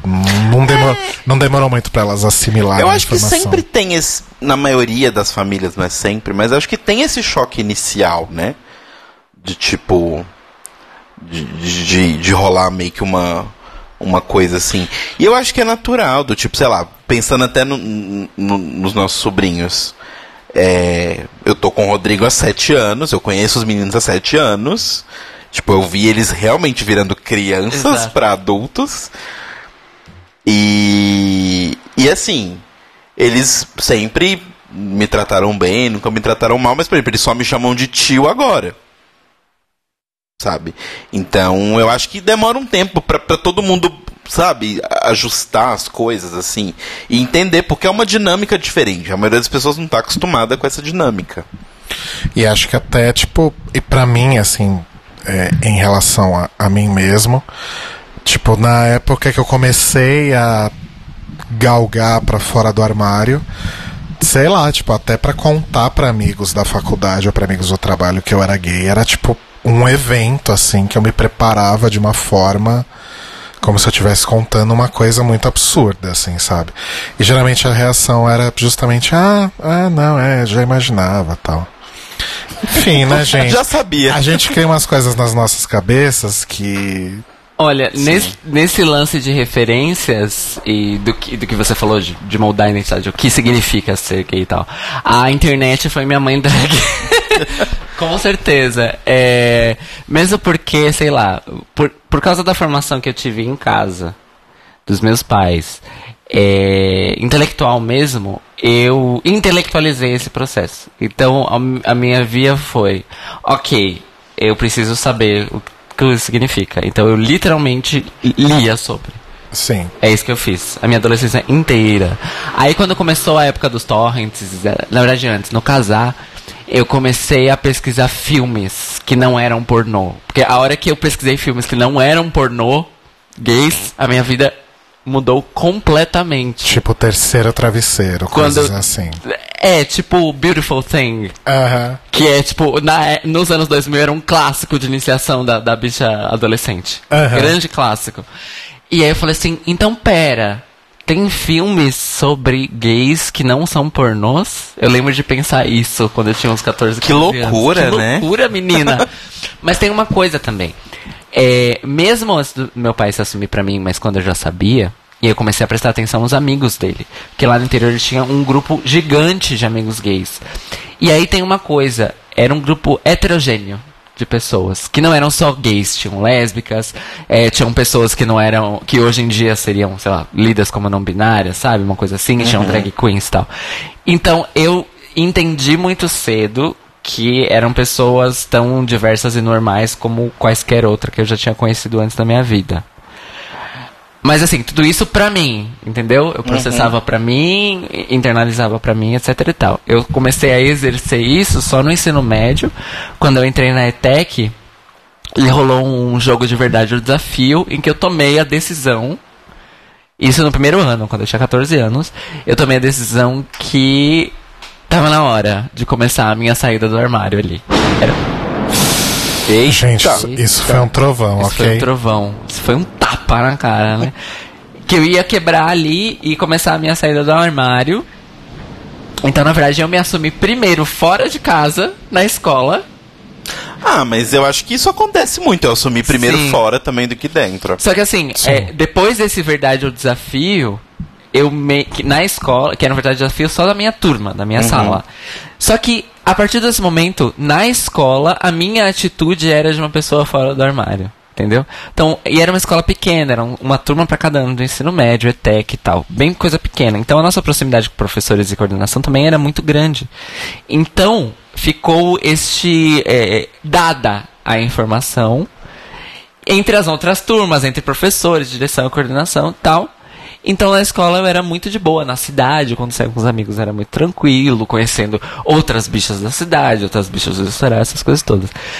E, mas aí pra família, por algum motivo eu tive medo, por mais que eu morava com um casal gay, que era meu pai, meu padrasto na época, eu ainda tinha algum medo que eu não entendia de onde vinha. E aí, por que, que foi com 17 anos? Porque eu falei assim, porque eu me dei esse prazo. Porque eu falei assim, não, 17 anos você vai se formar do ensino médio, você vai pra faculdade no ano seguinte. Você tem que pisar naquela faculdade sem armário nenhum. Esse era o meu, meu plano. E assim eu fiz. Eu cheguei em São Carlos já sem, sem nada na minha frente, entendeu? É, porque eu queria que a vida inteira fosse assim, dali pra frente. Mas foi muita inte- intelectualização. Eu comecei, o que eu falei, o emocional de exercer e viver aquilo foi só no ensino médio, quando eu comecei também a conhecer outros adolescentes Uhum. gays na escola, porque era uma escola muito tranquila tal, então as pessoas falavam mais sobre isso. Acho engraçado, né? Porque os processos são diferentes, mas eles seguem mais ou menos os mesmos, Passos. mesmos passos, Sim. né? É, Ah, gente- tem uma coisa que eu preciso falar. A Queer Nerds foi essencial na formação da minha identidade gay e deu. Então é por isso que você é errada, assim? Nossa. Eram outros tempos, amigo. Real Eu sei, oficial. eu É, sei. eram outros tempos, foi um tempo muito saudável, inclusive. Mas Que passou. não durou muito, eu sei. Eu sei disso, admito. É, mas que foi a primeira vez que eu tinha um grupo de amigos gays em que eu me identificava com eles não só porque nós éramos gays, porque essa foi uma grande frustração da minha adolescência, de você conhecer as pessoas porque elas eram gays, lésbicas, etc. E quando você ia conversar, Tem nada a ver. não tem, não, era tipo, ah, eu sou gay, eu também, puxa que legal. E fim da conversa. e acabou. E a Nerds me deu mais do que isso. Aham. Aí que eu fui começar a entrar numa cultura de verdade. Porque antes eu era tipo um indivíduo que sabia o que as coisas significavam, certo?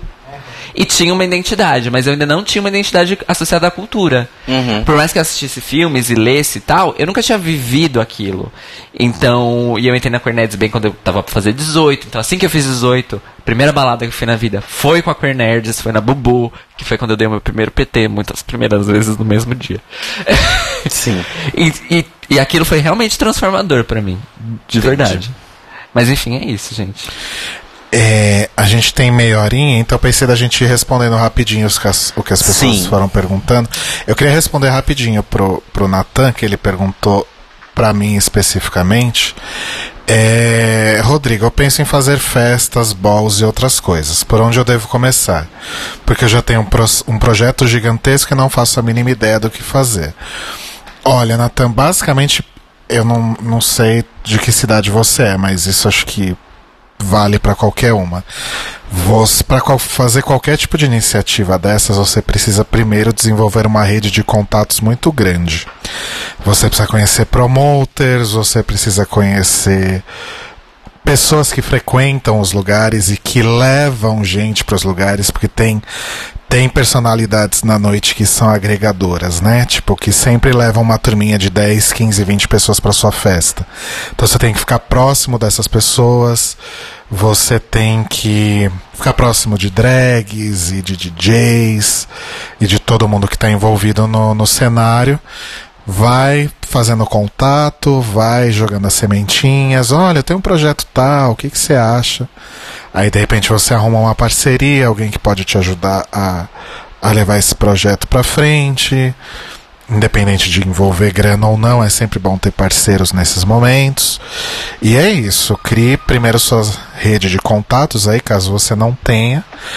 E aí vai, vai ficar muito mais fácil para as pessoas se interessarem pelos seus projetos, te notarem, você conseguir espaço para fazer as festas. É, é botando a cara mesmo. Notice me, senpai. E é por isso que eu não faço mais festa na minha vida. Porque eu não tenho mais. Na época eu ainda tinha um pouquinho, mas hoje em dia eu não tenho mais paciência de ficar botando a cara na noite pra fazer contatos. Enfim. Só Uma- boto minha cara na podosfera mesmo. Aqui. Uma próxima pergunta aqui também rapidinha. E boa sorte, Natan. Boa sorte, Natan. É do Matheus Carvalho. Ele perguntou qual é o musical favorito de vocês. O meu eu vou ser bem óbvio, assim, porque é, não sei se é o favorito da vida, mas atualmente é o favorito, que é Hamilton. Hamilton é muito maravilhoso, assim. Mas não é o da sua vida. Não.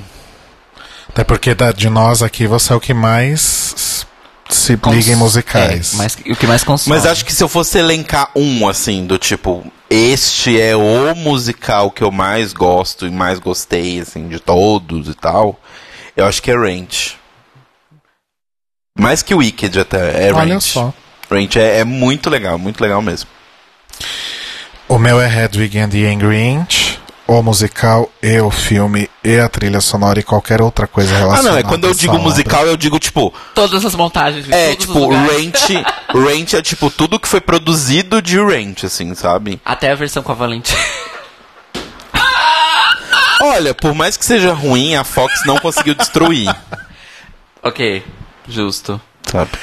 É. Tudo bem que a Vanessa Hudgens destruiu a Mimi? Sim. Tudo bem que ela já tinha destruído a Riso antes? Sim. Mas segue a vida.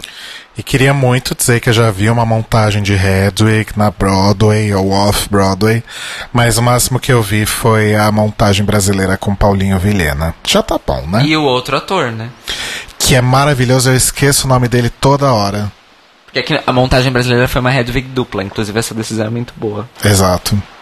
E as músicas eram. As versões em português das músicas eram muito boas também. Foi, o- foi o Evandro. O Evandro O Mesquita. Evandro Mesquita, Mesquita, que né? fez. Uhum. E você, Caio Braga? Então, gente, eu conheço musicais de cinema, mesmo que eu nunca assisti um musical de teatro filmado na minha vida inteira. Não, mas qual? É... Hã? Mas fala um de cinema. Então, Hedwig só perde pra Rock Horror pra mim. É, porque eu acho que Rock Horror, ele. Eu acho que ele tem. Como é que fala? Ele, ele foi seminal, na minha opinião. Uhum. É, Sim, Hedwig, inclusive, só existe por causa de é, Rock and Roll. Hedwig é um, descendente, é um descendente, né? De Rock Horror. Mas eu tenho que dizer que. ah, bom, Rock Horror mudou minha vida, normalmente, na parte. Bem na época formativa, que foi a faculdade, que eu, que eu entrei naquela vibe de tipo assim: tudo que é LGBT, eu quero saber, eu quero ver, eu quero escutar, eu quero conhecer, me, give me, give me, give me. E aí um, um ex-namorado que me apresentou Rock Horror e eu fiquei completamente passada, transpassada, virada do avesso. E na primeira semana que eu conheci Rock Horror, eu assisti Rock Horror quatro vezes. Porque eu fiquei muito impressionado com aquilo. Porque eu já conhecia Hair, então eu, eu meio que associei aquilo como tipo, nossa, isso é tipo Hair, só que é de viado e de terror. Então eu me apaixonei, né? Que ótima descrição. né? Como que é Rock Horror? Ah, você já viu Hair? Então, é, é igual, só que com um monte de viado e, e de terror. Exato. Tá ótimo, é isso mesmo. É, mas eu amo Chicago, o filme Chicago. Amo Hair, acho Hair muito foda. E um que divide opiniões, mas que eu assisti no cinema três dias seguidos quando passou em São Carlos. Foi Across the Universe. Eu que eu amo Across the dias. Universe. Eu gosto. Inclusive. Eu amo esse filme. Inclusive, quem vem criticar as versões, eu falo, tá errado. As versões são maravilhosas. É, são. Eu só não gosto do arranjo de Strawberry Fields porque não tem cordas, mas isso é um, Ah, uma não. coisa minha mesmo. É. Mas n- de jeito nenhum. Gente, inclusive, Maravilhoso. todas as músicas do George Harrison, George Harrison, se estivesse vivo, inclusive hoje, hoje era o aniversário dele, se ele estivesse vivo. Sim. Ai, Dia meu marido. 25. É, todas as músicas dele são maravilhosas em Across the Universe. Isso é verdade. Todas. Mas sabe por quê? Porque todas as músicas dele são, são as melhores Ponto. dos Beatles. É, fato. É, uma, uma outra rapidinha aqui. Do Natan também. Do Natan Rafa. De que vocês mais têm medo? Cair de moto e ralar toda. Só rapidão, o, o- o Vila Verde assistiu quatro vezes e só falava disso. Nessa época, o Vitor não morava comigo, mas a gente já tava grudadinho nessa época. É, e é verdade. Eu só falava. Eu chegava nas pessoas igual em. Em Meninas Malvadas. Nos momentos em que eu não tava falando de rock horror, eu torcia pra que alguém falasse. Só completando a última, antes da gente falar dos medos, o Nathan perguntou é, onde assistir musicais na interwebs. Então, que ele falou que só achou qualidades cagadas. A maioria você só vai achar pessoas filmando da plateia muito na surdina, numa qualidade péssima, porque, né, gente, é proibido. Porém, vários musicais, normalmente quando você tem, que assim, você forma um elenco inicial, e aí normalmente esse elenco, que é o elenco que grava o disco oficial da trilha sonora, eles fazem uma gravação sem plateia, que é uma gravação que tem normalmente multicâmera no palco, que pega vários ângulos. É como se fosse um filme, só que é uma peça de teatro. Ranch tem uma assim, é, que não é o filme em si, o filme é outra coisa. Mas alguns deles têm. Por exemplo, Hamilton, que eu comentei, eles filmaram, existem fotos disso sendo filmado, só que ainda não foi liberado. Provavelmente vai ser liberado para vender num Blu-ray daqui a um tempo, com um documentário junto falando sobre toda a história. O babado todo. É, o babado vai existir. Mas é, existe uma pessoa no Twitter que está distribuindo range por aí. É. É Mas eu vou dizer uma coisa. É. Vai parecer muito elitista isso e eu sei que não é pra todo mundo, porque não, não dá. Mas eu acho que musical você tem uma experiência muito legal ouvindo o disco e pegando a letra, porque na maioria deles você não vai ter fala, então você pode só ouvir o disco mesmo, porque os discos já são as falas. E você vai pegar a história se você ler a letra, se você conseguir acompanhar o inglês e tal, você vai pegar muito da história.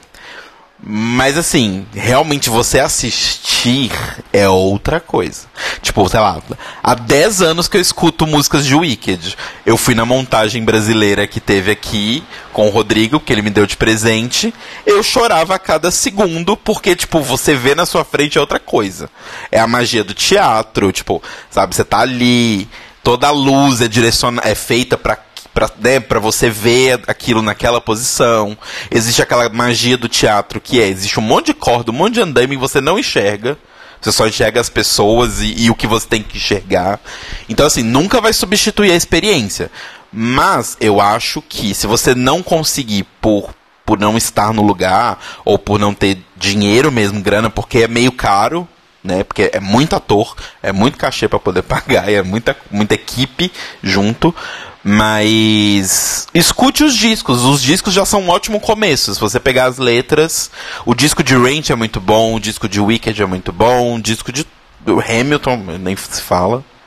Desafia a gravidade. É, só uma coisa, os, o Zixtus, o Sérgio perguntou, e dançando no escuro, Cairo? Verdade, tinha esquecido. É definitivamente pau a pau com rock horror pra mim. Eu sou muito versátil, né? Eu gosto de rock horror, que é uma delícia, é divertido, terror, é, terror, paródia, tal, rock and roll, e dançando no escuro, que é o filme pra você querer se matar. Então amo, Junto com a Bjork. junto com a Bjork, exatamente. Então, além de cair de moto e se ralar toda, qual é o maior medo de vocês? Medos que vocês têm na vida. Não precisa ser tipo um medo muito. Ai, nossa, é ficar sozinho, morrer. so- Não, não Sim. medo mesmo. Eu tenho. O meu medo é dramático. É. Eu tenho medo de morrer sem conseguir as- fazer as coisas que eu quero. Muito amplo. Quais são as coisas É. que você quer?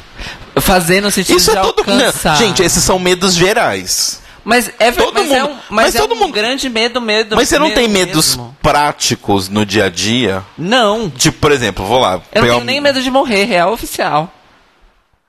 Não, você acabou de falar que você tem. Então, não, não, não, não, não. Eu tenho medo de morrer sem. Mas se você morrer agora, coisas. você vai morrer sem fazer todas as coisas que você queria A, fazer. mi, a minha questão é que assim. Inclusive, sem publicar esse episódio. eu, inclusive, sem publicar esse episódio, exatamente. É, mas. Eu. Quando eu digo que eu não tenho medo de morrer, é que assim, eu não deixo de fazer certas coisas por medo da morte, blá, essas coisas todas. Quer dizer, a- agora sim, né? Ai, difícil. É- Essa É, pergunta é então. um pouco profunda pra Não, mim nesse mas é momento. por isso que eu tô tentando trazer ela pra uma coisa menos profunda. O meu medo, por exemplo, é aranha. A- aranha e, tipo, aracnídeos peçonhentos. Tipo, são é aranha, é, Escorpião? escorpião e lacraia. Vai, pra mim, é tipo assim, é um no, assim, sabe? Tipo, é, tinha um amigo meu na faculdade, amigo não, conhecido, que ele morava perto da, da mata da Federal, que era perto da faculdade. E aí um dia ele chegou na faculdade calmamente contando que atrás do vaso sanitário dele, como a Federal é uma floresta gigantesca, tinha uma lacraia atrás do vaso dele. Desse dia em diante eu nunca mais fui na casa dele. Nunca mais. Porque a possibilidade de uma lacraia adulta, crescida, estar atrás de qualquer lugar da casa dele me fazia entrar assim, sabe? Tipo. "Ah, Deus." Então, assim, eu tenho pânico. Rodrigo acompanha vários dos meus pânicos. Esses dias a gente tava arrumando aqui o escritório. E aí desceu uma aranha daquelas que é bunduda e tem as patas longas. Gente, a aranha tinha mais ou menos 2 centímetros de. E ela era marrom, que são das aranhas venenosas. E aí eu tava entrando no escritório e eu vi ela des ela foi descendo do teto ao chão, assim, num fio. Eu aranha. E fui andando pra trás, aí o Rodrigo, cadê? Aí eu aqui. Aí ele olhou. Ah, pegou o chinelo e matou só. Então, assim, é realmente um medo que eu tenho. Eu sei que ele muitas vezes é, é desmedido pelo tamanho do- da coisa, mas é um super medo. Não, não, não sei lidar. Eu tenho medo de ter um AVC e ficar todo torto e depender dos outros para fazer absolu- absolutamente tudo, desde minhas necessidades básicas até qualquer outra coisa. E eu tenho medo de, independente, independentemente de ser por conta de um, de um AVC ou não, eu tenho muito medo de perder a visão e a audição. Esses são meus dois grandes medos. Eu já tive um medo mortal mesmo de perder a audição. Mas eu desconstruí isso quando eu comecei a ter amigos surdos.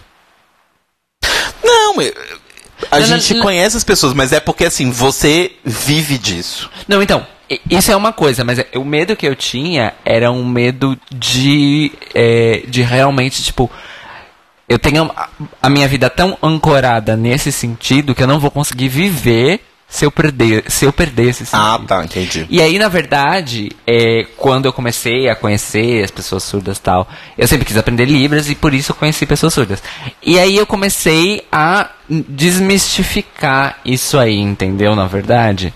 É, e aí tudo mudou quando eu descobri que existe é, uma corrente musical que faz música para pessoas surdas. Olha. E aí eu falei assim, então calma.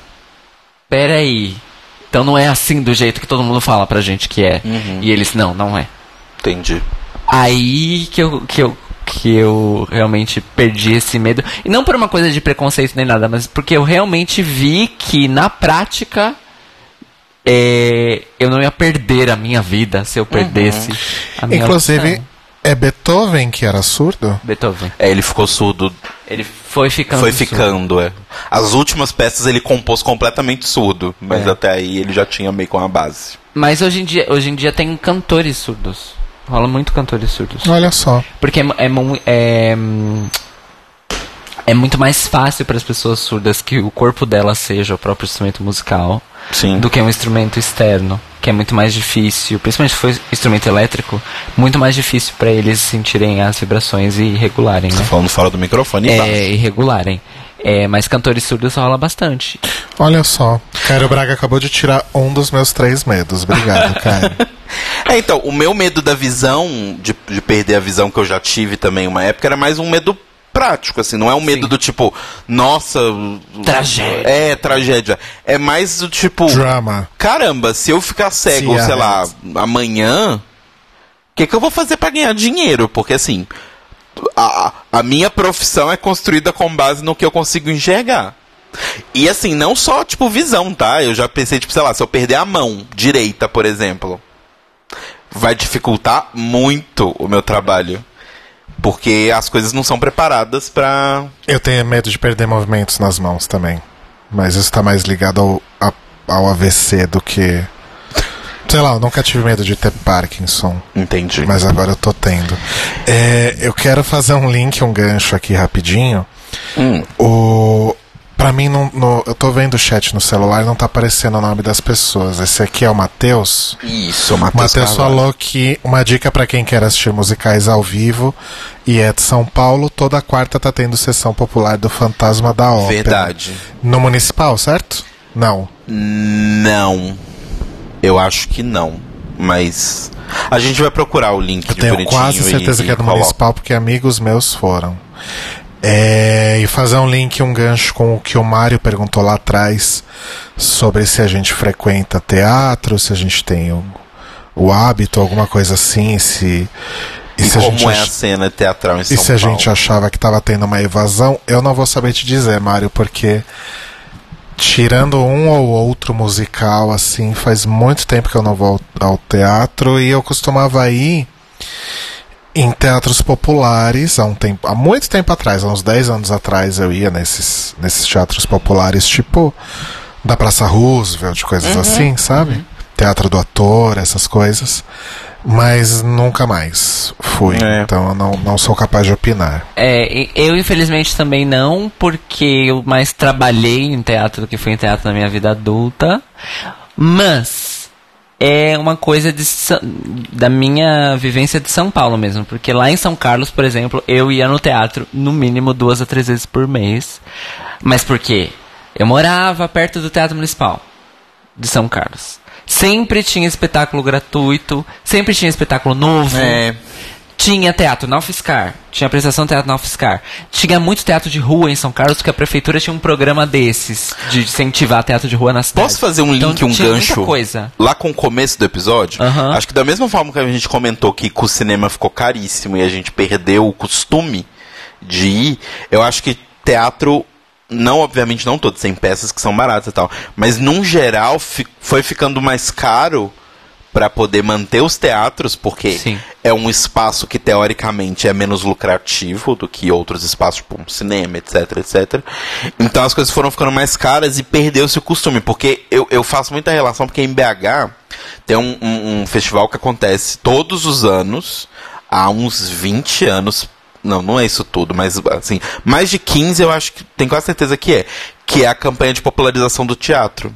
Que acontece mais ou menos em março, abril, deve estar para acontecer.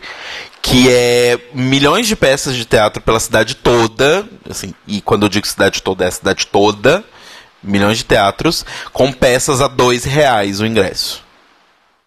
Sabe? Então, assim, é realmente para incentivar as pessoas a irem. E aí você dura tipo um mês e pouco, então dá para você ir em várias peças. Tem, tipo, sai calendáriozinho todo ano, sai toda a programação, tem um site. É uma coisa bem organizada, assim, por exemplo, a Carol, Carol Quintinha, minha querida amiga que fez faculdade comigo, ela e a família dela meio que é um costume que todo ano eles vão. E aí eu acho que cria-se o costume, e aí as pessoas podem ir ou cogitarem ir outras épocas do ano onde não tá rolando a campanha, sabe? Mas eu não conheço nenhuma campanha daqui, aqui em São Paulo que seja assim. É, aqui em São Paulo existia uma campanha é, no estilo dessa, Telo, mas num formato um pouco mais tipo restaurante Wiki, que tinha um mês inteiro que vários teatros da cidade, eram quase todos mesmo, principalmente as casas, os espaços privados, faziam é, ingresso flat rate, assim, todos os espetáculos naquele mês, em todos os teatros tinham o mesmo preço. Então era 10 reais inteira, 5 a meia. E aí o pessoal, eles colocavam, tipo, pessoas divulgando em pontos chaves da cidade. Então, tipo, na Paulista ficava uma barraquinha com as pessoas e você podia comprar o ingresso ali na hora. Porque como era flat era a mesma taxa, você podia comprar um ingresso geral e ir numa das peças e tal, nesse esquema. Mas isso aconteceu acho que dois ou três anos seguidos e nunca mais. O que rola é, aqui em São Paulo tem o circuito é, público de teatro, que é no, no circuito de teatro da prefeitura, da, da, prefeitura. Eu sei disso porque eu trabalhei num dos teatros da prefeitura, em que as peças é, fazem um, um, giro nos teatros. E é isso é para levar as peças para os bairros, porque a gente tem os pequenos teatros da prefeitura nos bairros afastados da cidade. Ironicamente, no meu bairro não tem um. Ironicamente, o espaço de teatral mais próximo do, da minha casa é o Centro Cultural da Juventude, fica na Vila Nova Cachoeirinha, que é bem longe da minha casa. Então isso é um problema também. Isso é um grande problema. Mas, isso posto, volto a falar de São Carlos. Em São Carlos tinha Festival Internacional de Teatro anual. Eu cheguei a ver peças espanholas, chilenas, argentinas e portuguesas em São Carlos de graça. De graça. É, então, às vezes eu ficava, quando eu vim para São Paulo e trabalhei na cultura daqui, eu ficava impressionado como certas coisas não aconteciam aqui do ponto de vista estrutural da cultura de São Paulo, aconteciam em São Carlos, que era uma cidade dez vezes menor do que aqui. É... Acho que é porque então... aqui tem, tanto, tem tanta procura para as coisas pagas e, e com incentivo e com as coisas que meio que não sobra espaço para você ter as coisas, é, sabe? Porque, mas... tipo, sei lá, você pega um, um, uma casa de show. Tem produtora de show que tá trazendo artista dos Estados Unidos que ela sabe que vai vender todos os ingressos então, tipo, pra que alugar pra banda aqui da esquina que vai fazer um show gratuito para 10 pessoas se eu posso alugar o mesmo espaço Exato. pra banda que vai vender tudo, sabe? É. E quem traz teatro internacional pro Brasil hoje em dia, aqui em São Paulo pelo menos, é o Sesc. Porque o Sesc tem algumas mostras internacionais de teatro. Então traz a preços acessíveis, e, mas não é, populares. Exato. E, e é bancos também, né? Bradesco, Exato. Santander, essas é. coisas. Mas, Mário, só pra você saber, o teatro popular na cidade de São Paulo hoje em dia ele acontece nos céus é onde ele acontece. Porque é onde tem o Celso? No Celso. Explica para ele que ah. não é de São Paulo o que, que é céu. Ah, eu esqueci o que significa sigla, você lembra? Não. Ah, é Centro Educacional Unificado. Centro Educacional Unificado. Ah, tem um aqui na rua. É, que é, foi uma coisa da administração da Marta, em que ela propôs um novo modelo de escola municipal em que a escola ia se transformar num pequeno centro cultural do bairro. Então, você tem a escola de segunda a sexta, e no sábado e domingo a escola, o espaço abre como um centro cultural de convivência, em que tem aulas de natação, aulas de esporte, oficinas formativas, cursos de longa duração, cursos de curta duração, shows, concursos, espetáculos teatrais, tal. Então era um equipamento multiuso e que tinha estrutura para tudo isso. Então tinha anfiteatro, piscina, quadra, é, as salas de aula viraram salas de oficina, salas de semana, tal, tal, tal. E aí qual é o lance? Nos céus existem atividades de formação, então os céus têm cursos de teatro para crianças, adolescentes, jovens e tal. E aí, por causa disso, vários vários grupos de teatro independentes tiveram um espaço aberto nos céus para levar suas peças. Então, os grupos de bairro se apresentam nos céus e tem editais para ah, tipo, é para fazer intercâmbio. Então, a galera do céu daqui, do grupo de teatro do céu daqui, é, saiu no sorteio e aí no mês que vem eles vão se apresentar no céu do outro lado da cidade. Entendeu? Nossa, eu não fazia ideia que era assim é, assim funcionava. E aí, porque é um. Assim, do ponto de vista da militância social mesmo, é o intercâmbio das periferias de São Paulo. Uhum. Em que você leva os artistas de um bairro afastado para o outro bairro afastado, vice-versa e faz esse rolê Nossa, todo. Isso é muito incrível. E o outro lugar em que isso acontecia, e eu não sei mais se acontece, porque a administração mudou, etc e tal, era o programa de, de é, programa de formação cultural, do qual o meu teatro fazia parte, que é eles abrem um edital para grupos independentes de música, teatro e dança para fazer é para rodar o espetáculo em quase todos os teatros municipais Ah, de legal. pequeno e médio porte da cidade de São Paulo. Então, assim, cada final de semana, durante meses, aquele espetáculo vai estar num bairro, num teatro Ah, isso é bem legal. de pequeno e médio porte, porque aqui em São Paulo a gente tem esse, essa esse privilégio de que a gente tem teatros para 150 pessoas, 300 pessoas, 500 pessoas, mil pessoas. Então tudo isso escalona e dá uma distribuição, querendo ou não, para esses espetáculos. Mas isso é o que eu sei. De público eu não sei falar, Mário. Eu sei da estrutura. De público É. eu não sei. Gente, infelizmente a gente já tá em cima da marca aí. Temos Eu Correio Eleganza? s- Então, temos um Correio Eleganza que é uma perguntinha rápida, mas eu não sei Posso- se vai dar tempo da gente Posso só falar. fazer um comentário aqui? Eu Óbvio. queria mandar um beijo pro Bruno Vale, que mandou uma DM pra gente no Twitter. Ele trouxe um tema muito interessante, mas que infelizmente não vai dar pra discutir isso em, em dois minutos, cinco minutos. Eu vou guardar aqui, é sobre a cultura do flop. Principalmente no mundo da música pop. Nossa, eu queria muito ter Isso dá um comentado. Isso É. dá um episódio, ou então. Desculpa o trocadilho, mas quando tiver um episódio flop da Season 11, que a gente não queira falar sobre o episódio que a gente quer. E a gente sabe que um flopzinho ou outro na temporada sempre tem, né? Sim. Então, junto com algum episódio da Season 11, a gente pode falar rapidinho, so- ou mais até extensivamente, sobre esse tema da cultura do flop no mundo da música pop. Eu achei o máximo a mensagem dele, depois a gente lê com detalhes. Por enquanto, beijo, Bruno. Desculpa que não deu tempo, mas a Beijo. gente vai abordar esse tema assim, porque a ideia é ótima. Sim. Mas é, realmente, eu acho que vale um episódio inteiro. Só. Então, fechou. Então, quando acabar a Season 11, a gente faz um episódio sobre isso. Beleza. Se a Season 11 flopar, então aí que vai ser maravilhoso. A louca, né? É, sobre e-mails, não precisa nem fazer a transição, é só uma coisinha rapidinha. O Fulvio mandou e-mail pra gente, F. o F mandou e-mail pra gente, e ele pediu pra gente. A pergunta que ele fez pra gente é: ele queria que a gente desse uma referência de três criadores de conteúdo. Seja de Twitter, de YouTube, de Instagram e tal.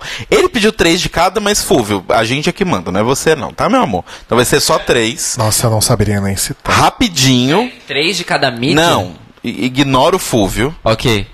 Você vai chutar três que você queira, produtor de conteúdo, para as pessoas seguirem.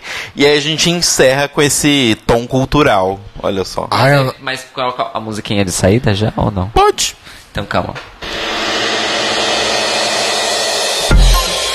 Pronto. Caire suas transições. Nossa, eu não tava preparada pra essa pergunta. Eu posso falar então, Eu porque não. eu já tinha pensado no busão. É, de Instagram, eu vou, eu vou recomendar. Na verdade, assim, tem várias, vários ilustradores maravilhosos que eu comecei a seguir no Instagram. Mas eu vou recomendar um que é um mocinho chileno. Que a arroba dele do, do, do Instagram era, é tudo junto, obviamente. Era um aneba. Era um aneba que ele faz uns desenhos simplesmente maravilhosos. Eu gosto muito do traço dele. E ó, era una meba, né? Um ameba. Tudo junto. Eu acho que ele faz uns desenhos muito fodas e muito gostosinhos assim. É, o segundo produtor de conteúdo que eu vou indicar vai ser o Rick Sampaio, que é do Overloader, já comentei dele várias vezes aqui, faz podcast, mas eu queria indicar ele principalmente pelo trabalho que ele tá fazendo agora no Bilheteria, que mudou um pouco o formato do que era o Bilheteria antes, que é um dos podcasts deles, que agora ele tá falando muito sobre assuntos específicos em cada pauta e são assuntos bem interessantes. Então eu indico isso e os mini docs que o Rick faz pro canal do Overloader no YouTube, Maravilhosos. que são maravilhosos mini mini docs. E assim, é um trabalho muito legal. É, é muito, eu, eu me sinto muito orgulhoso porque eu sou apoiador do Overloader, basicamente porque eu gosto dos meninos, mas principalmente por causa dos mini mini docs. Eu quero pagar por isso, eu acho muito bom. E um outro conteúdo que eu vou indicar é em inglês, mas eu acho que as pessoas conseguem, a maioria da, dos nossos ouvintes, acho que consegue acessar. E tem é, legenda, como é que chama? Automática, que normalmente as pessoas traduzem, demora um pouquinho, mas as pessoas traduzem, que é o canal do Mark Brown, que é um, um eu não sei se ele é game designer ou se ele só estuda game design, mas é um cara muito bom que faz umas análises muito sérias e sóbrias e científicas sobre jogos. Não é só uma coisa do tipo, ah, jogo novo, jogabilidade, gráficos. Não, tipo, ele, tipo, ele tá com uma série agora maravilhosa que chama Design for Disability que ele vai falando de várias disabilities, né, várias é, deficiências que as pessoas podem ter e jogos e o que jogos podem fazer para não afetar a jogabilidade para essas pessoas. Então, por exemplo, pessoas com baixa visão não colocar a legenda tão pequena e todas essas coisas. Então, é muito legal. Mark Brown, que é o, o canal dele é Mark Brown. Bom, é, eu não consumo tantos produtores de conteúdo assim, porque meu rolê na internet é Twitter. e o Twitter. O Twitter é produtor de conteúdo. Sim. Mas... Não precisa ser creator, pode ser alguém que posta uma. Creator são produtores de conteúdo. Pode ser não? alguma coisa que você gosta de ler. Ah, sim. Então, é, eu vou recomendar então Uh, vou, vou começar por uma pessoa que eu tenho assistido cada vez mais e aprendido muito com ela, que é Sabrina Fernandes, também conhecida como Tese 11. No caso, em todas as redes sociais possíveis que vocês puderem seguir, sigam a Sabrina Fernandes. É basicamente isso. Leiam o que ela escreve, vejam o Instagram, vejam os vídeos, vejam tudo que ela faz. Maravilhosa. É. Ai, gente, eu tava com outro na ponta da língua também. Sumiu. Uh, no geral, sigam e leiam o Intercept Brasil, porque tem sido. Um, eu acho que tem sido o único jornalismo que eu tenho confiado de verdade ultimamente, tem sido o Intercept. Principalmente pelo fato de que a O Intercept tem uma conta de Twitter em que eles conversam com as pessoas, eles realmente respondem. E os jornalistas que fazem parte do, do corpo brasileiro aí de baile deles é, também são muito acessíveis pelo Twitter. Então são jornalistas realmente que não são retrógrados e tal e eles conversam com você. Então, se você questiona alguma coisa do que eles escreveram, eles aceitam muito crowdsourcing, tipo das pessoas adicionando coisas, informações, eles vão lá e fazem um texto, essas coisas. Então, eles são são pessoas que sabem fazer jornalismo, certo? Que pegaram todo aquele aprendizado estabelecido e aplicaram de uma maneira que não é, é que não está localizada há 20, 30 anos no passado. É uma coisa contemporânea de verdade. É, então, o The Intercept PR também leio bastante, sigo bastante no Twitter. É, por consequência, obviamente, David Miranda, Glenn é, Greenwald e Jornalismo Vando, que é o João Filho. E de YouTube gringo, ContraPoints. Insuperável, rainha, diva, dona do YouTube, basicamente. É isso. Ai, é, bom, eu acho que para Instagram, geralmente eu vejo só fotos das pessoas mesmo, mas tem um perfil que eu gosto muito, que é o The Bee with Wheels, a abelha com rodinhas, The Bee with Wheels, que é do David Barnes, que é um artista americano. Ele é irmão do Kevin Barnes, que é o criador do Off Montreal. E no seu Instagram, o David Barnes publica principalmente charges espiritual. Não, como é que fala? Espirituosíssimas. Eu ia falar espirituadélicas, não sei de onde eu tirei essa palavra. Espiritualísticas. Espirituosíssimas. Charges espirituosíssimas criticando a atual gestão do país Estados Unidos, né? E eu, eu gosto muito das coisas que ele publica, principalmente quando ele publica também os artworks que ele faz pro Off Montreal de forma geral. É, na Podosfera, eu vou citar podcast que eu já indiquei lá no Notícias Quebrando, mas que eu tenho gostado muito de ouvir, que é o Vamos Falar sobre Música. Toda sexta-feira tem no Spotify.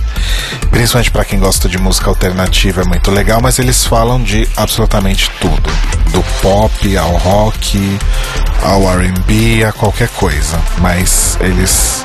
O rolê deles mesmo é música alternativa. E no YouTube obviamente eu vou indicar um canal que para mim é muito importante em termos de informação relacionada a RuPaul's Drag Race, que é o Drag Exclusive, que é um canal que eu gosto bastante, eu assisto toda semana para pegar novidades, notícias, fofocas e spoilers pro bingo dos spoilers, para notícias quebrando.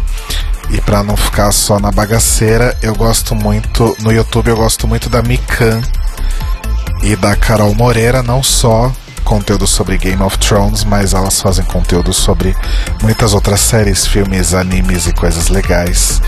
E é isso. Então foi esse o nosso tema livre, gente. Precisamos ir, o horário já deu, o tempo ruge, né? E hoje também. Sim. É, Telo Caetano, você tem algum merchan? Só telocaetano.com.br mesmo. Vão lá, conheçam meu trabalho, me contratem e é isso. E beijos. E beijos. Beijos pra todo mundo que me ajudou a chegar aqui onde eu tô hoje.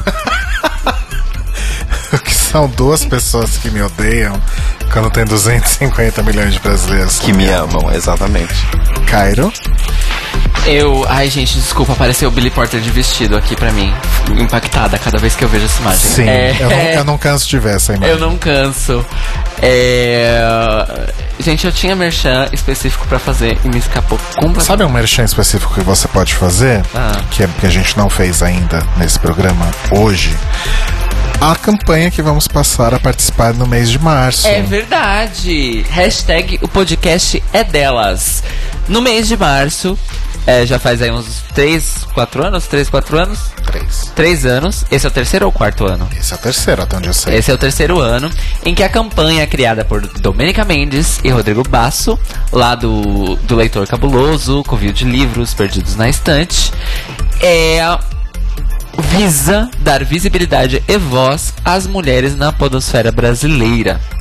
Então, se você é um ouvinte de podcast, escute mais podcasts feitos por mulheres. Se você tem um podcast que não tem mulheres no elenco fixo, principalmente, traga mulheres no seu podcast. Vamos começar no mês de março e depois adote isso para o seu podcast para todo o sempre. Olha só que maravilhoso.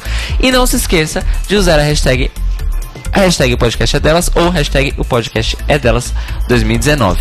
Também siga a conta no Twitter, arroba o podcast é delas, para acompanhar todas as novidades e preencher o formulário de inscrição como participante oficial da campanha desse ano. Lembrando que a ideia é trazer as mulheres para participarem mais da podosfera, mas para falar sobre qualquer coisa, tá, gente? Não falar sobre ah, traz a mulher aí pra gente falar sobre feminismo, pra gente falar sobre questões de gênero. Não. Mas Traz- pode ser também. Pode ser também, mas não só. Por exemplo, a gente vai obrigar as, as nossas convidadas, que serão.